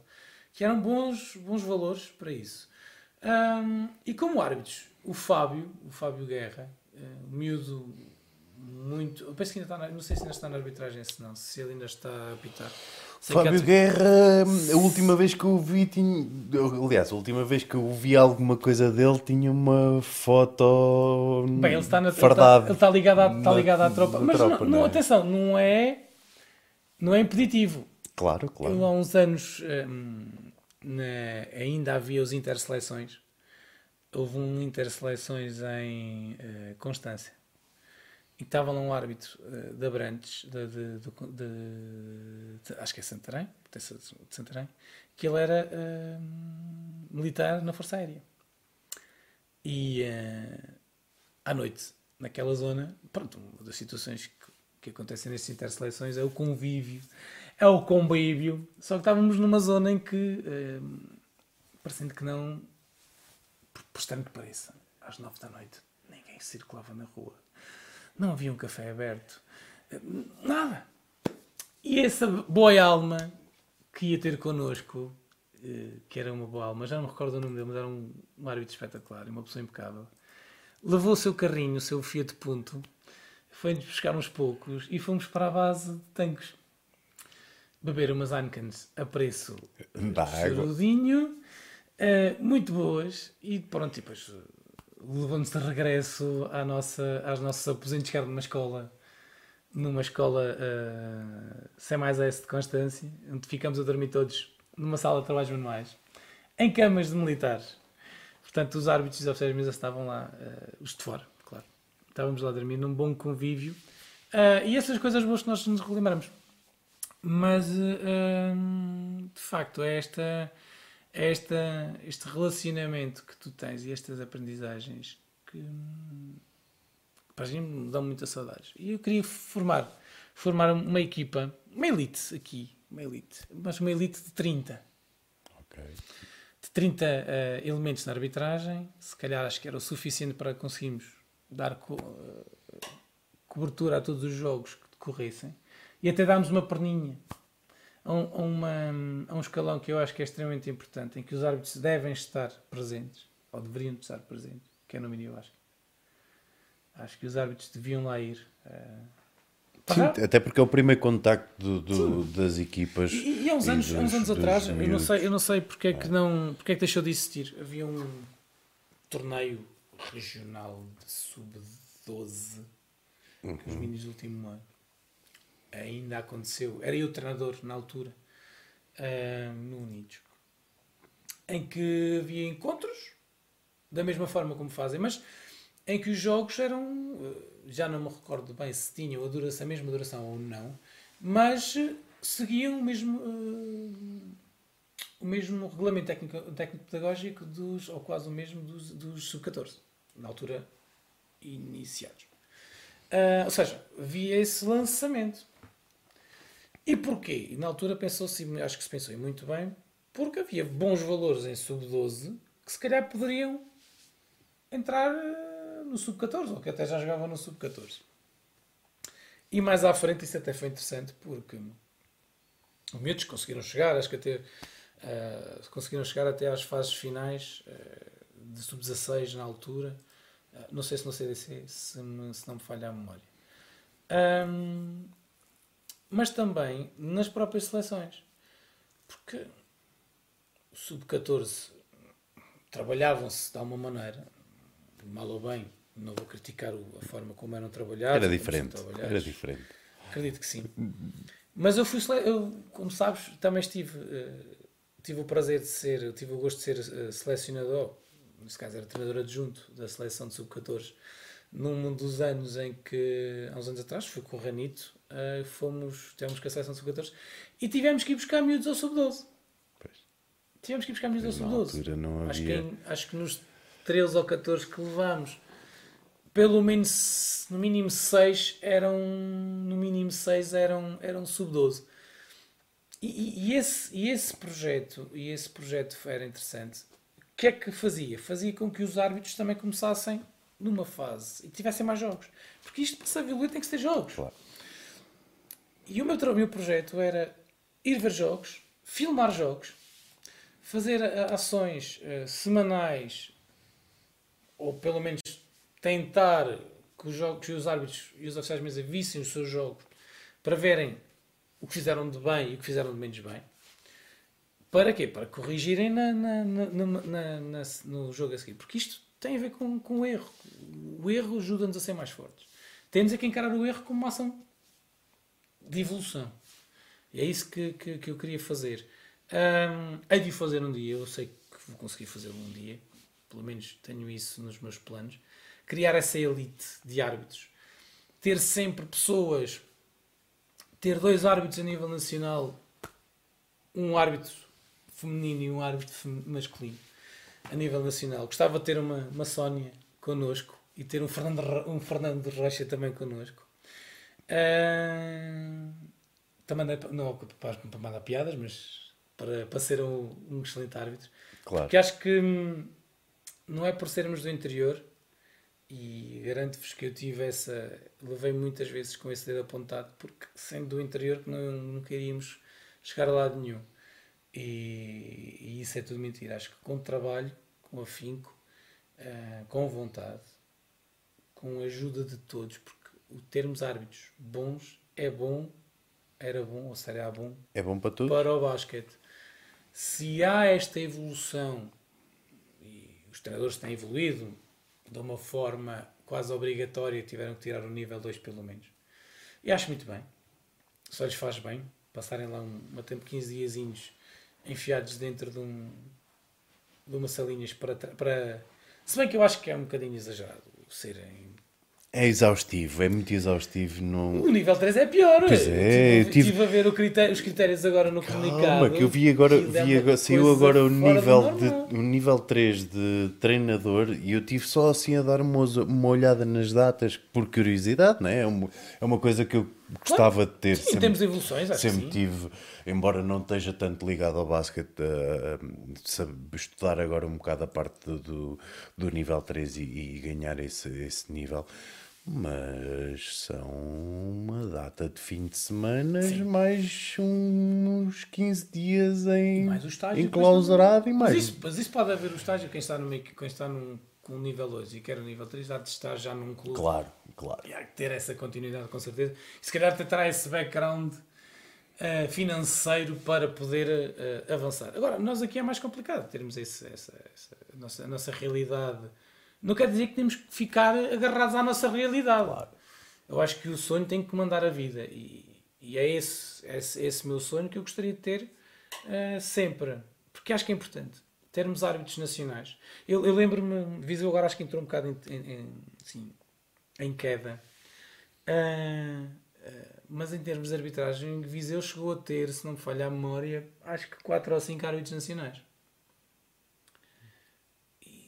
Parecendo que não, são árbitros que vão uh, encarar uma realidade diferente todos os fins de semana, pelo menos. E que trazem uh, experiências, trazem conhecimento, trazem esse know-how que, que transmitem. E essa transmissão de conhecimentos ajuda na evolução. E esses árbitros mais experientes estarem a ver jogos e às vezes, se calhar, até no, no próprio momento, ou até pensando numa, numa questão de associação, nos, nos, nos treinos, nos treinos das, das seleções. Também fazem jogo. Claro. Haver essa, essa, essa atitude uh, em que os treinadores, os selecionadores mandam para um jogo para corrigirem um posicionamento um, de um atleta ou de um atleta uh, ou estão a criar uma jogada e há necessidade dessa, dessa situação.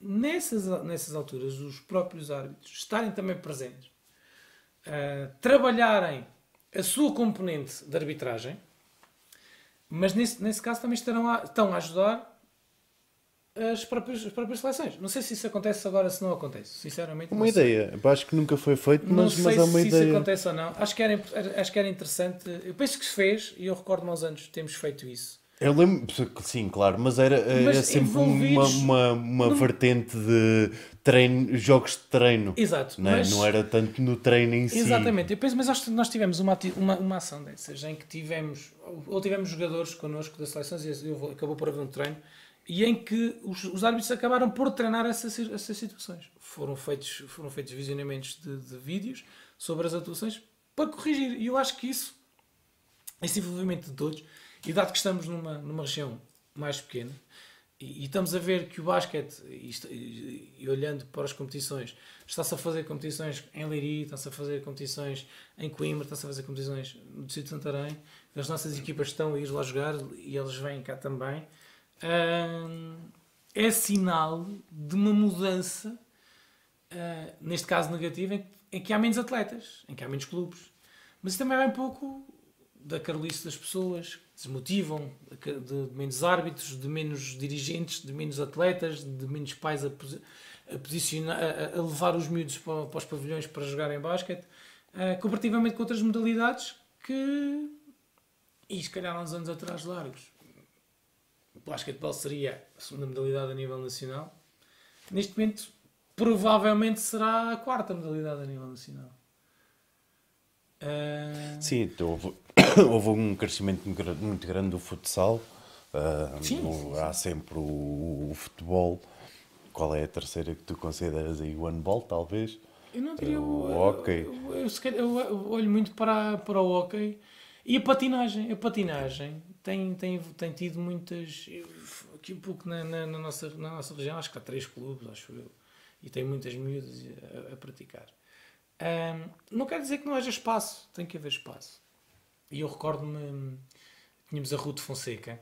Ruth Fonseca, uh, que era uma, era uma bailarina, ela acho que andou no balé, mesmo antes de ser jogadora no Unidos foi bailarina uh, e ela tinha aqueles passinhos em, em biquinhos dos pés que recordo muito bem como ela, como ela trabalhava uh, o jogo e, um, e, vinha, muito, vinha muito daí.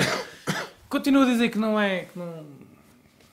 Mas hoje em dia as, exigências são tão grandes que não conseguem, não permitem que, que sejam tidas ou, que os, os miúdos possam, as miúdas possam ter duas modalidades.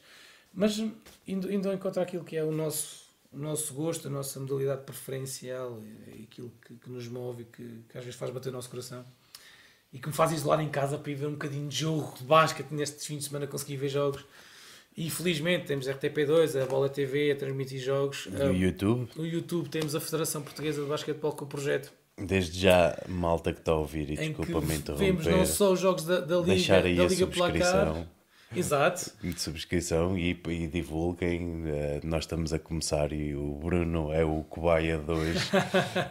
um, olha, Bruno, desculpa interromper-te porque Conversa vou dizer longa. que isto vai com uma hora e meia. Um, e, e, eu fico muito satisfeito de saber que, que tu vês, que estás a ver, a acompanhar a Liga.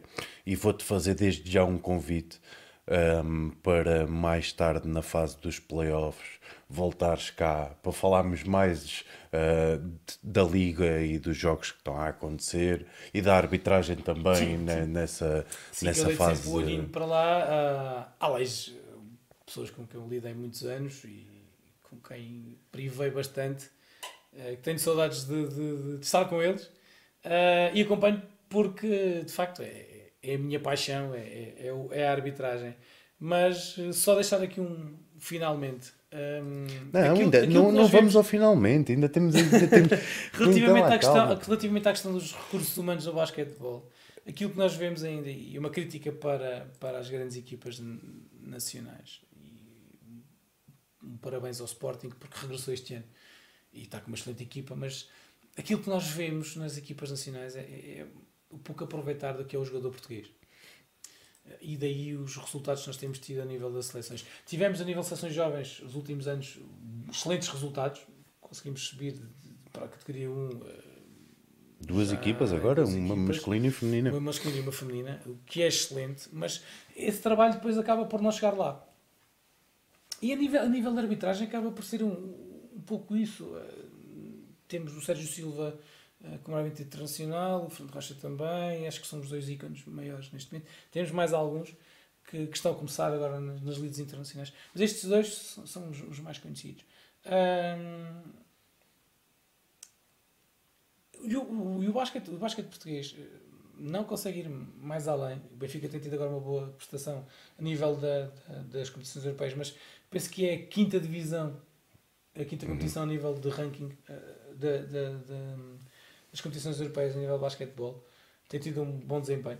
Mas olhando uh, ao número de jogadores nacionais nascidos e criados em Portugal, falando assim, os, os clubes portugueses estão, os principais pelo menos, estão muito, muito aquém, muito aquém, muito aquém. De jogadores estrangeiros estão. estão repletos de jogadores Mas também estrangeiros. É, é, por um lado, traz-nos um bocado mais qualidade para a nossa liga. Sim. Uh, por outro, uh, torna a nossa liga um pouco mais alta. Infelizmente os portugueses não são assim tão é grandes assim, não comem, não comem qualquer coisa uh... que a malta mete-se nos doces muito cedo e leva a atrofio.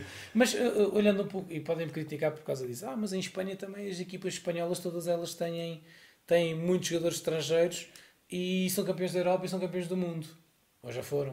Uh, e eu, pois, Pois está bem, mas nós olhamos para uma equipa, para os, para, para os espanhóis, tivemos um Paulo Gasol, temos um Marco Gasol, temos um, um Ricky Rubio, Navarro, temos um Navarro, temos um Navarro lá, temos Fernandes. um Gasol, temos um Fernandes, que já estiveram na NBA, outros regressaram. Epá, se calhar, e o número de atletas a nível, a nível de Espanha também é maior, como é óbvio, mas e onde ir buscar. E mesmo a nível de arbitragem, se bem que eu não gosto muito dos árbitros espanhóis. São um bocadinho. Bom, enfim. Se bem que entra na questão do é espetáculo. Outra escola. Outra escola. Outra escola. E, e, sem dúvida. E há uns anos tivemos cá um, num clínico um árbitro espanhol. Hum, explicou a filosofia deles. Não quer dizer que sejam maus árbitros. São diferentes. São diferentes. Têm uma, uma, uma visão diferente. Às vezes apitam coisas muito pequenas. Às vezes deixam, deixam passar. Lá está, as tais pauladas de tamanhas em, que, em que três árbitros não conseguiram, ou não conseguiram, não quiseram ver. Às vezes também é pouco isso. Os árbitros também não querem ver. Pois. Com, é, é, é, é, a tal situação na isso é altura. É, mas, é mas uma tomada nível, de decisão. Acho que a nível é? nacional deveria haver uma, uma visão diferente, porque é o jogador português e a jogadora portuguesa. Se bem que a nível nacional português as jogadoras, as miúdas são. acho que todas elas são, são nascidas e criadas cá, ou quase todas elas, se não vêm dos Palop e, e, e acaba por se naturalizar. Mas a nível do, do basquete português, a nível sénior, uh, olhando para um Sporting, uh, penso que tem 3, 4 jogadores portugueses. Uh, do Benfica, da formação, acho que está lá o, o filho do Carlos Lisboa.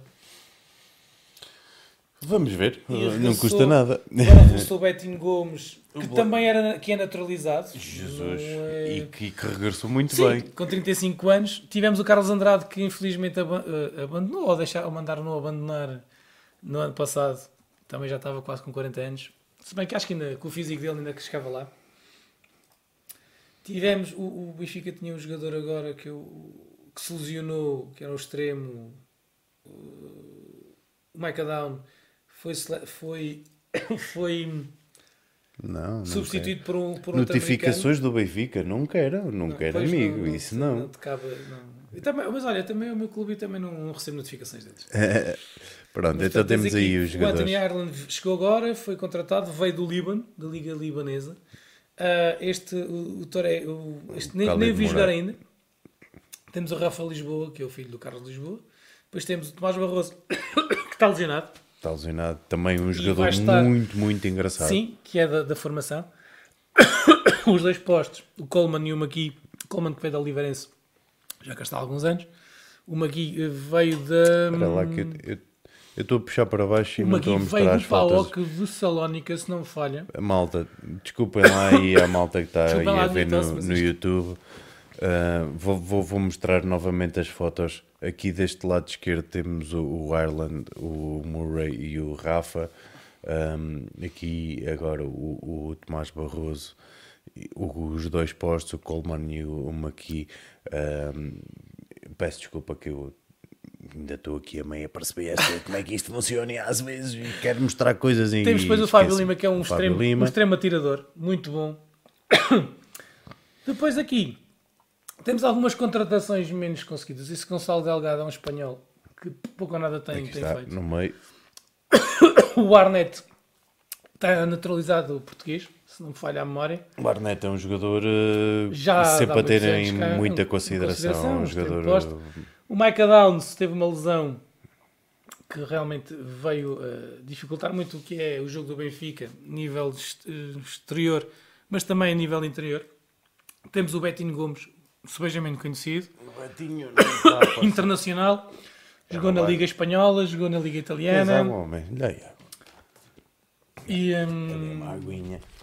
Estava a ver se conseguia mostrar aqui o Betinho. Vou ter que fazer aqui uma ginástica diferente. Ui, é, tem que, ir a, é que, que ir à federação. Não, não. Vou buscar. Olha isto. Já tenho aqui milhares de coisas a rolar ao mesmo tempo. Ora, da onde nossa, é que ele foi? A nossa saudosa Tícia Penicheiro. Exatamente. O nosso grande ícone a nível do basquetebol feminino. Eu já me fui, eu fechei. Ora, Deixa regressar atrás. Então vamos mudar aqui a câmara. Olha, maltinha, é o que eu vos digo. O Bruno tem que voltar cá. É, tem muita coisa para conversar. Para conversarmos aí sobre, sobre a, a, mais específica liga. Uh, vamos com uma hora e 34 para não. É quase meia-noite e meia, já é meia-noite e meia. Esta parte agora depende de ti. Uh, pode ser rápido, pode ser lento. Vou tentar bater o recorde do João. antes disso, antes disso, a outra pergunta: 5 uh, ideal. É muito fácil uh, fazer a questão do Who is the GOAT, o melhor jogador de todos os tempos. Para ti, um 5 ideal aqui para o, para o podcast, o Basketcast. Ora bem. E posso, se quiseres, não sei se viste o do João, não, não sei se não, a ver em direto, o, o João uh, pôs-nos um 5 um cinco muito engraçado um, no último programa que foi Carlos Lisboa, Michael Jordan, Tisha Penicheiro, Magic, John, Magic e hum, o último foi o Manecas. O Manecas, grande amigo, okay. saudoso. Por isso, há esta liberdade de escolheres quem tu quiseres. Epá, isto... Justificares ou não é a tua escolha. Vamos embora. 5 ideal. Bem, hum... o Carlos Lisboa terá que ser sempre aquele número 7 do Benfica, aquele atirador eu acho que ele atirava com os olhos fechados. Tinha um mecanismo de lançamento, para mim péssimo, mas que era muito eficiente. De facto, era muito eficiente. Depois, claro, o, Mike, o, o senhor Michael Jordan, pelo seu espetáculo, e uh, queria pôr como extremo, para mim, o melhor extremo de todos os tempos, foi o Scottie Pippen. Okay. Acho que, sem dúvida alguma caso não o tenho aqui, não o tenho aqui. O Mas estava um 5 um 5 era muito complicado. E depois tenho duas referências a nível nacional, como postos. Um, que fazem parte Ricardo Roseta, claro. Não, não. O, Sti o Steven Rocha. O Steven Rocha. Steven Rocha e o Mike Plowden, que okay. sempre foram ligados, tiveram, foram naturalizados portugueses, dois jogadores norte-americanos um, naturalizados portugueses, fizeram carreira principalmente no Benfica, acho que noutros clubes também cá a nível nacional, mas principalmente no Benfica, que, hum, que acho que alavancaram um pouco o que era o trabalho de posto há uns anos para cá. e que realmente ficaram-me sempre na memória. Acho que esse seria, não diria o 5 inicial, podia buscar, que eu acompanhei muitos anos e acompanho a Liga, a Liga ACB, Chichi Creus, Jorge Villacampa, Rafa Jofresa. Este lembras dele? O...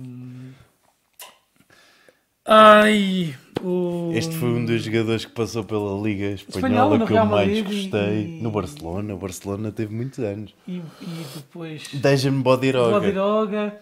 Mas tinha, havia outro que era o. que jogou no Real Madrid, que faleceu uh, de forma trágica que agora não me estou a lembrar do nome dele, que era um base super criativo, era croata. Ele era croata, agora não me recordo o nome. Peço desculpa, mas isto, estas horas. Uh, se tivéssemos em live, o, o Nuno. Pior. Bom, malta, é, é esta parte que eu tenho que me habituar, que não há problema nenhum.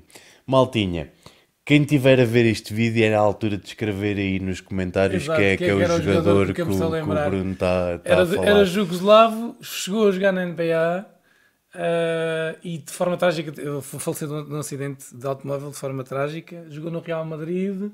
Eu, eu, um eu tenho o nome debaixo da boca e não, não vem. Pois, e já estiquei a língua para ver se ele saía, mas não está a conseguir sair. Mas aqui um bocadinho, se calhar, quando acabarmos, ainda me vou lembrar de, dele. O Bodiroga, assim, foi, foi, era um, um jogador pensador, um falso lento.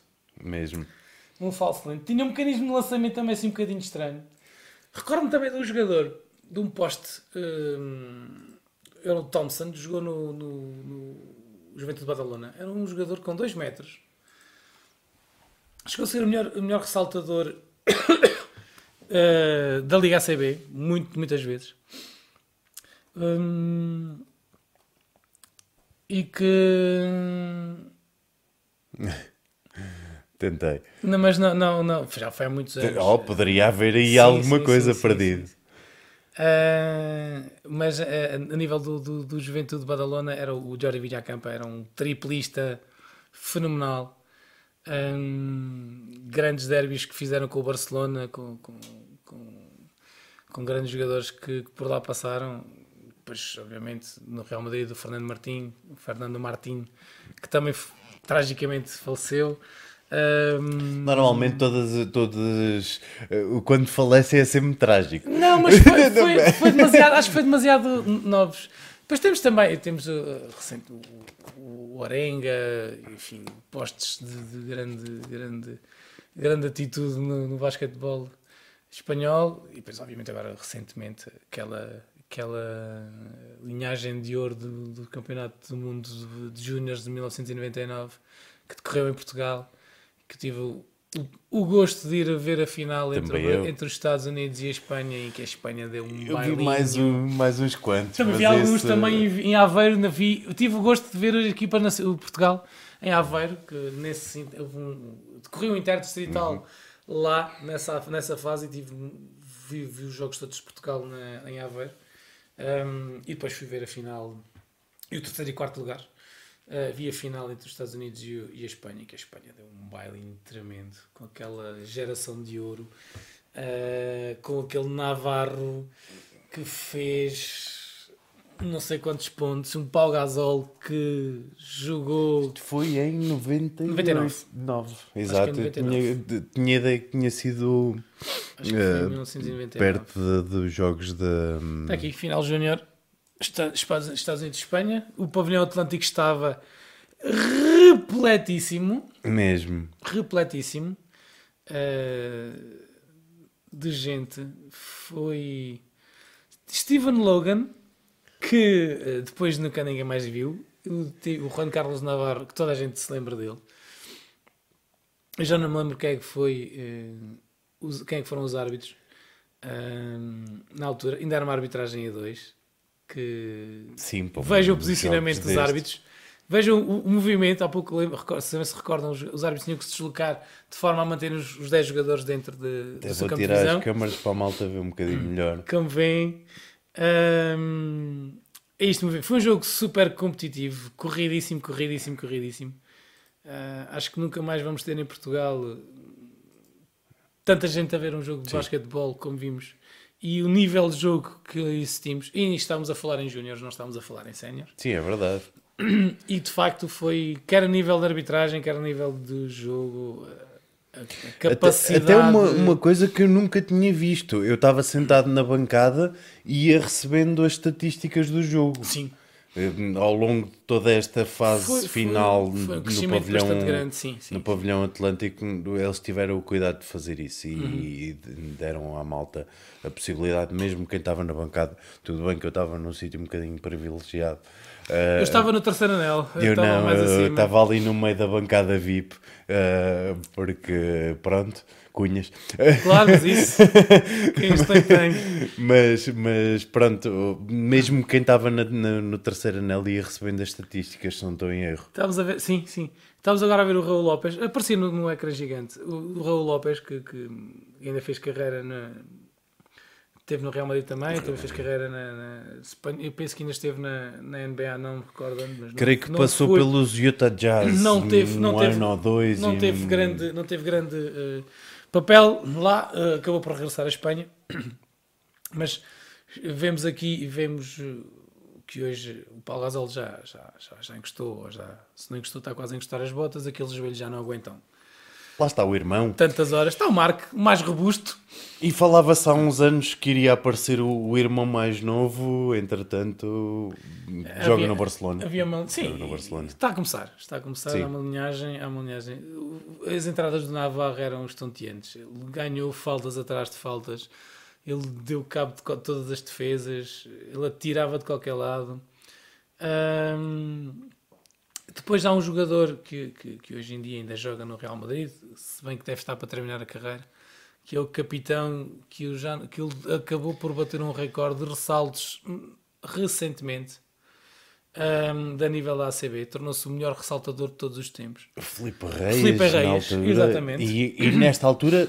E estamos a falar de um jogador. Na, na liga o irmão o, o, o o também, Reis, uh, e que jogaram juntos e, e depois de jogar solo fizeram também essa, essa, essa, essa, essa dupla fantástica. Familiar. Se bem que depois o Marco não teve, a nível interno em Espanha, não teve o mesmo, o mesmo desempenho que já teve o Paulo. O Paulo, também, o Paulo Gasol também teve poucos anos na Liga ACB.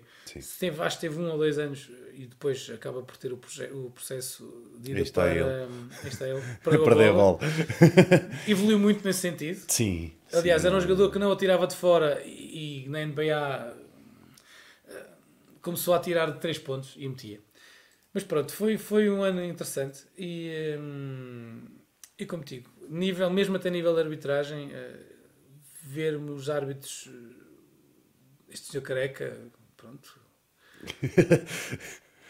Também não tinha o cabelo para os olhos, não tinha, claro, não, não tinha, não para não ver, grandes é problemas. É Exato. Mas foi, foi, uma... foi uma parte da, da escolha, foi, foi por mas, aí. Mas lá está, foi um jogo em que passaram completamente despercebidos, apitaram aquilo que tinham que apitar. Uh, mesmo a nível, a nível de todos os, os outros jogos que acompanhei, também foi, viu-se isso. Uh, se bem que havia aquela emoção nos jogos nacionais, qualquer coisa que apitavam contra a equipa portuguesa, havia um, um pavilhão do Galito sem Alver ia caindo, caía, mas de facto houve, hum, não vamos voltar a ver isso, mas é como digo, acho que, hum, e digo a todos, acho que o trabalho em conjunto uh, de todas as, as entidades ligadas ao basquetebol, sejam clubes, sejam federações, associações, englobando nisso trabalho os árbitros, que é muito, são parte importante, não a parte, se calhar, mais importante, mas é uma parte importante uh, do jogo e que deve, devem ser tidos em, em consideração, conta. mas também, e aí espero que os árbitros também estejam abertos à crítica, abertos ao, à evolução e abertos para ajudarem a desenvolver a modalidade, porque hum, lá está. Se o, basquete, o basquetebol é um, é, um, é um jogo de equipa pensando no basquetebol de uma forma mais global, tem que ser um, todos têm, têm que intervir. É isso todos mesmo. Têm que ajudar. Bom, fica então o convite e vocês já viram um excelente convidado que fala por mim, fala por ele. Eu estava eu, eu com medo de fazer isto um a seguir ao outro eh, e a verdade é que tu deixas-me à vontade e falas o suficiente para eu estar aqui a tratar do resto das coisas. Estás à vontade. Uh, chegamos àquela fase do nosso programa onde fazemos a, a loucura dos 24 segundos. É, é fácil dizer que 24 segundos é muito tempo para atacar. É fácil também nós contarmos e vermos que 24 segundos não é assim tão rápido quanto isso. Se bem que já foram 30 segundos e vos garanto que não se, não se ganhava nada com isso. Pois não, pois não, pois não. Muitas das vezes esses. E hoje, seis... e hoje, e hoje em dia há uma regra a nível de arbitragem, de jogo, que é o, quando uma equipa ganha um ressalto na zona atacante após uh, ter, uh, ter feito um lançamento. A redução para 14, não é? A redução para 14 Exatamente. torna o jogo muito mais rápido e mais espetacular. E acho que foi, foi uma excelente, uma excelente um, aspecto evolutivo uh, nas regras do basquetebol. Foi, foi até, pela man até a maneira de jogo, até a maneira de pensar o jogo pelo, por parte dos treinadores, sim, não é? Obriga, obriga, obriga, isso, obriga uma isso. resolução e, mais rápida de, do. E os, próprios, e os próprios intervenientes, todos os intervenientes, obrigam-nos a estar constantemente concentrados. Pois. Concentrados. Jogadores, treinadores e os árbitros. E os oficiais de mesa também. Também levam, mais erros, como é óbvio, mas nesse sentido do trabalho de mesa. Mas um dia podemos cá vir falar sobre as funções. É isso mesmo. Bom, chegamos então aos 24 segundos. 24 segundos, 24 perguntas. Uh, o temos já. Eu vou, vou fazer um quadro.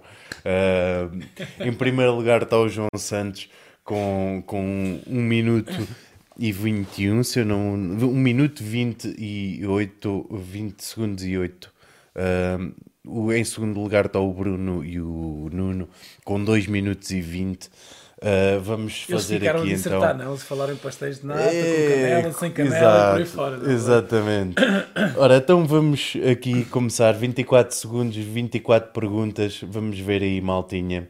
Uh, como é que o Bruno sai para terminar o nosso programa uh, e desde já, antes de, de, passar a isto, agradeço ao, ao, ao Bruno por ter uh, aceito este convite. Eu é que agradeço Até porque o teu convite. é sempre uma bulha muito grande na vida de toda a gente para, para arranjar um bocadinho. É, uh, e eu não levo a mal à malta que está mais difícil de os trazer Exato. cá, porque eu entendo perfeitamente.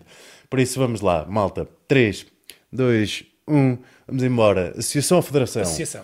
Uh, basquetebol, mini basquetebol. Basquetebol. 5 para 5, 3 para 3. 3 para 3. 3 pontos ao fundanço. 3 pontos. Lançamento ou desarme, ou, ou lançamento, uh, desarme de lançamento ou roubo de bola? Desarme de lançamento. Rissola pastel de nata? Uh, os dois. Defesa ou ataque? Uh, defesa. Ténis ou sapatilhas? Sapatilhas. Fato de treino ou manga cava? Manga cabo. 24 segundos ou roubo de bola? Roubo de bola. Campeonato ou festas de basquetebol? Festas de basquetebol. Água sumo? Água. Masculino ou feminino? Masculino. Jogo rápido ou jogo organizado? Organizado. Sexta ou assistência? Assistência. Reis Magos ou Coelho da Páscoa? Coelho da Páscoa. Passos ou dribles? Passos. Base ou extremo? Extremo. Pretas ou brancas? Brancas. 6.25 lance livre? 6,25. Jordan ou Magic? Jordan. Pavilhão ou street? Street. Ao vivo ou na TV? Ao vivo. Sozinho em casa ou Jurassic Park? Sozinho em casa. Aí está a malta. Mais um novo recorde. Desta vez, aqui está 59 segundos. Estamos a aproximar-nos cada vez mais dos 24 segundos. Eu, eu também tenho que aprender a ler.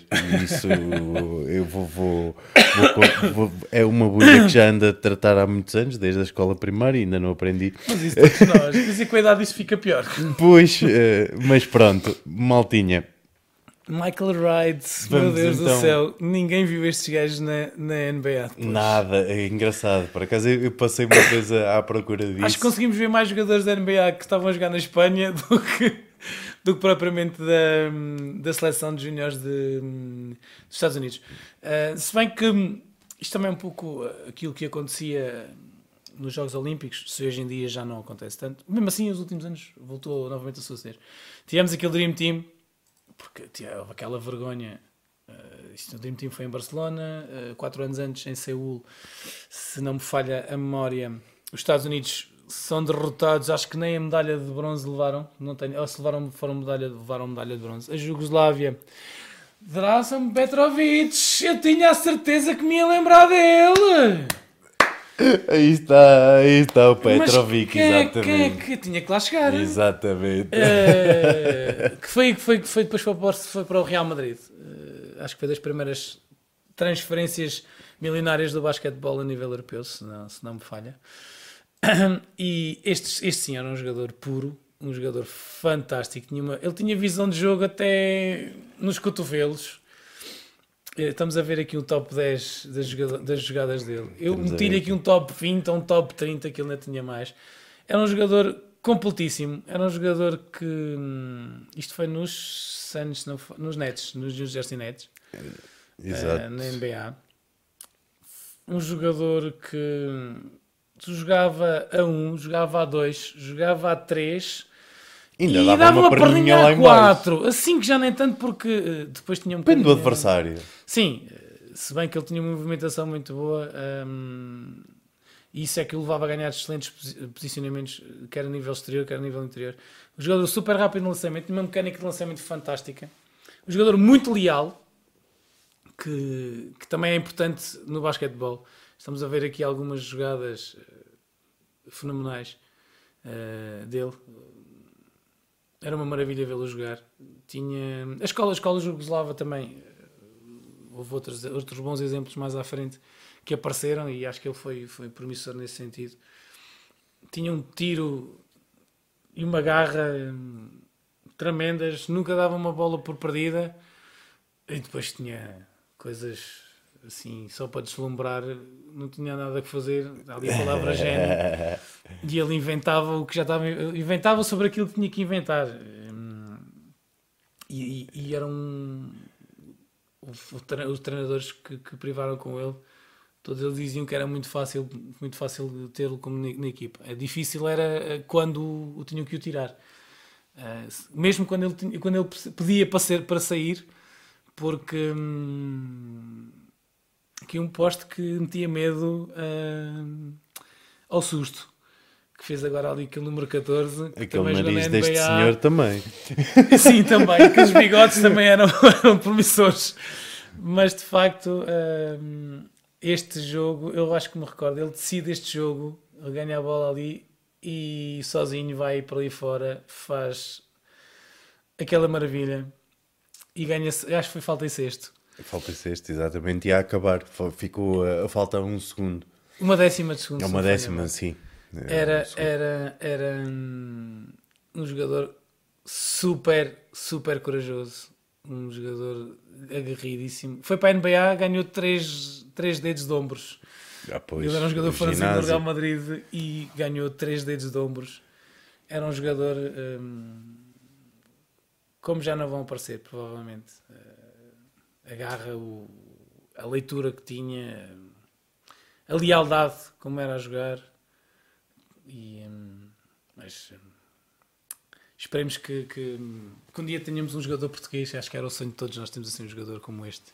Se bem que esteve, em breve, esteve há pouco tempo um, um português para entrar no draft ou, e não foi escolhido. Ele está numa, numa das universidades, uh, não se, já não me recordo em qual é que é, mas um, acompanhei, acompanhei isso mas nós temos agora aí um jogador que, é que, dizer, que, que, se fala que para o próximo sim. draft muito este, provavelmente este ano não entrou, este ano não entrou, ele está, no, está no, numa universidade nos Estados Unidos. Ele lesionou-se, ele estava no sub-20, fez parte dessa equipa que subiu ao nível à, primeira, à primeira divisão. Uh, ele lesionou-se até no, na fase final desse torneio, e agora não me estou a lembrar do nome. Eu, do Petrovic lembrei-me, não peçam para lembrar outro, okay? Para a próxima.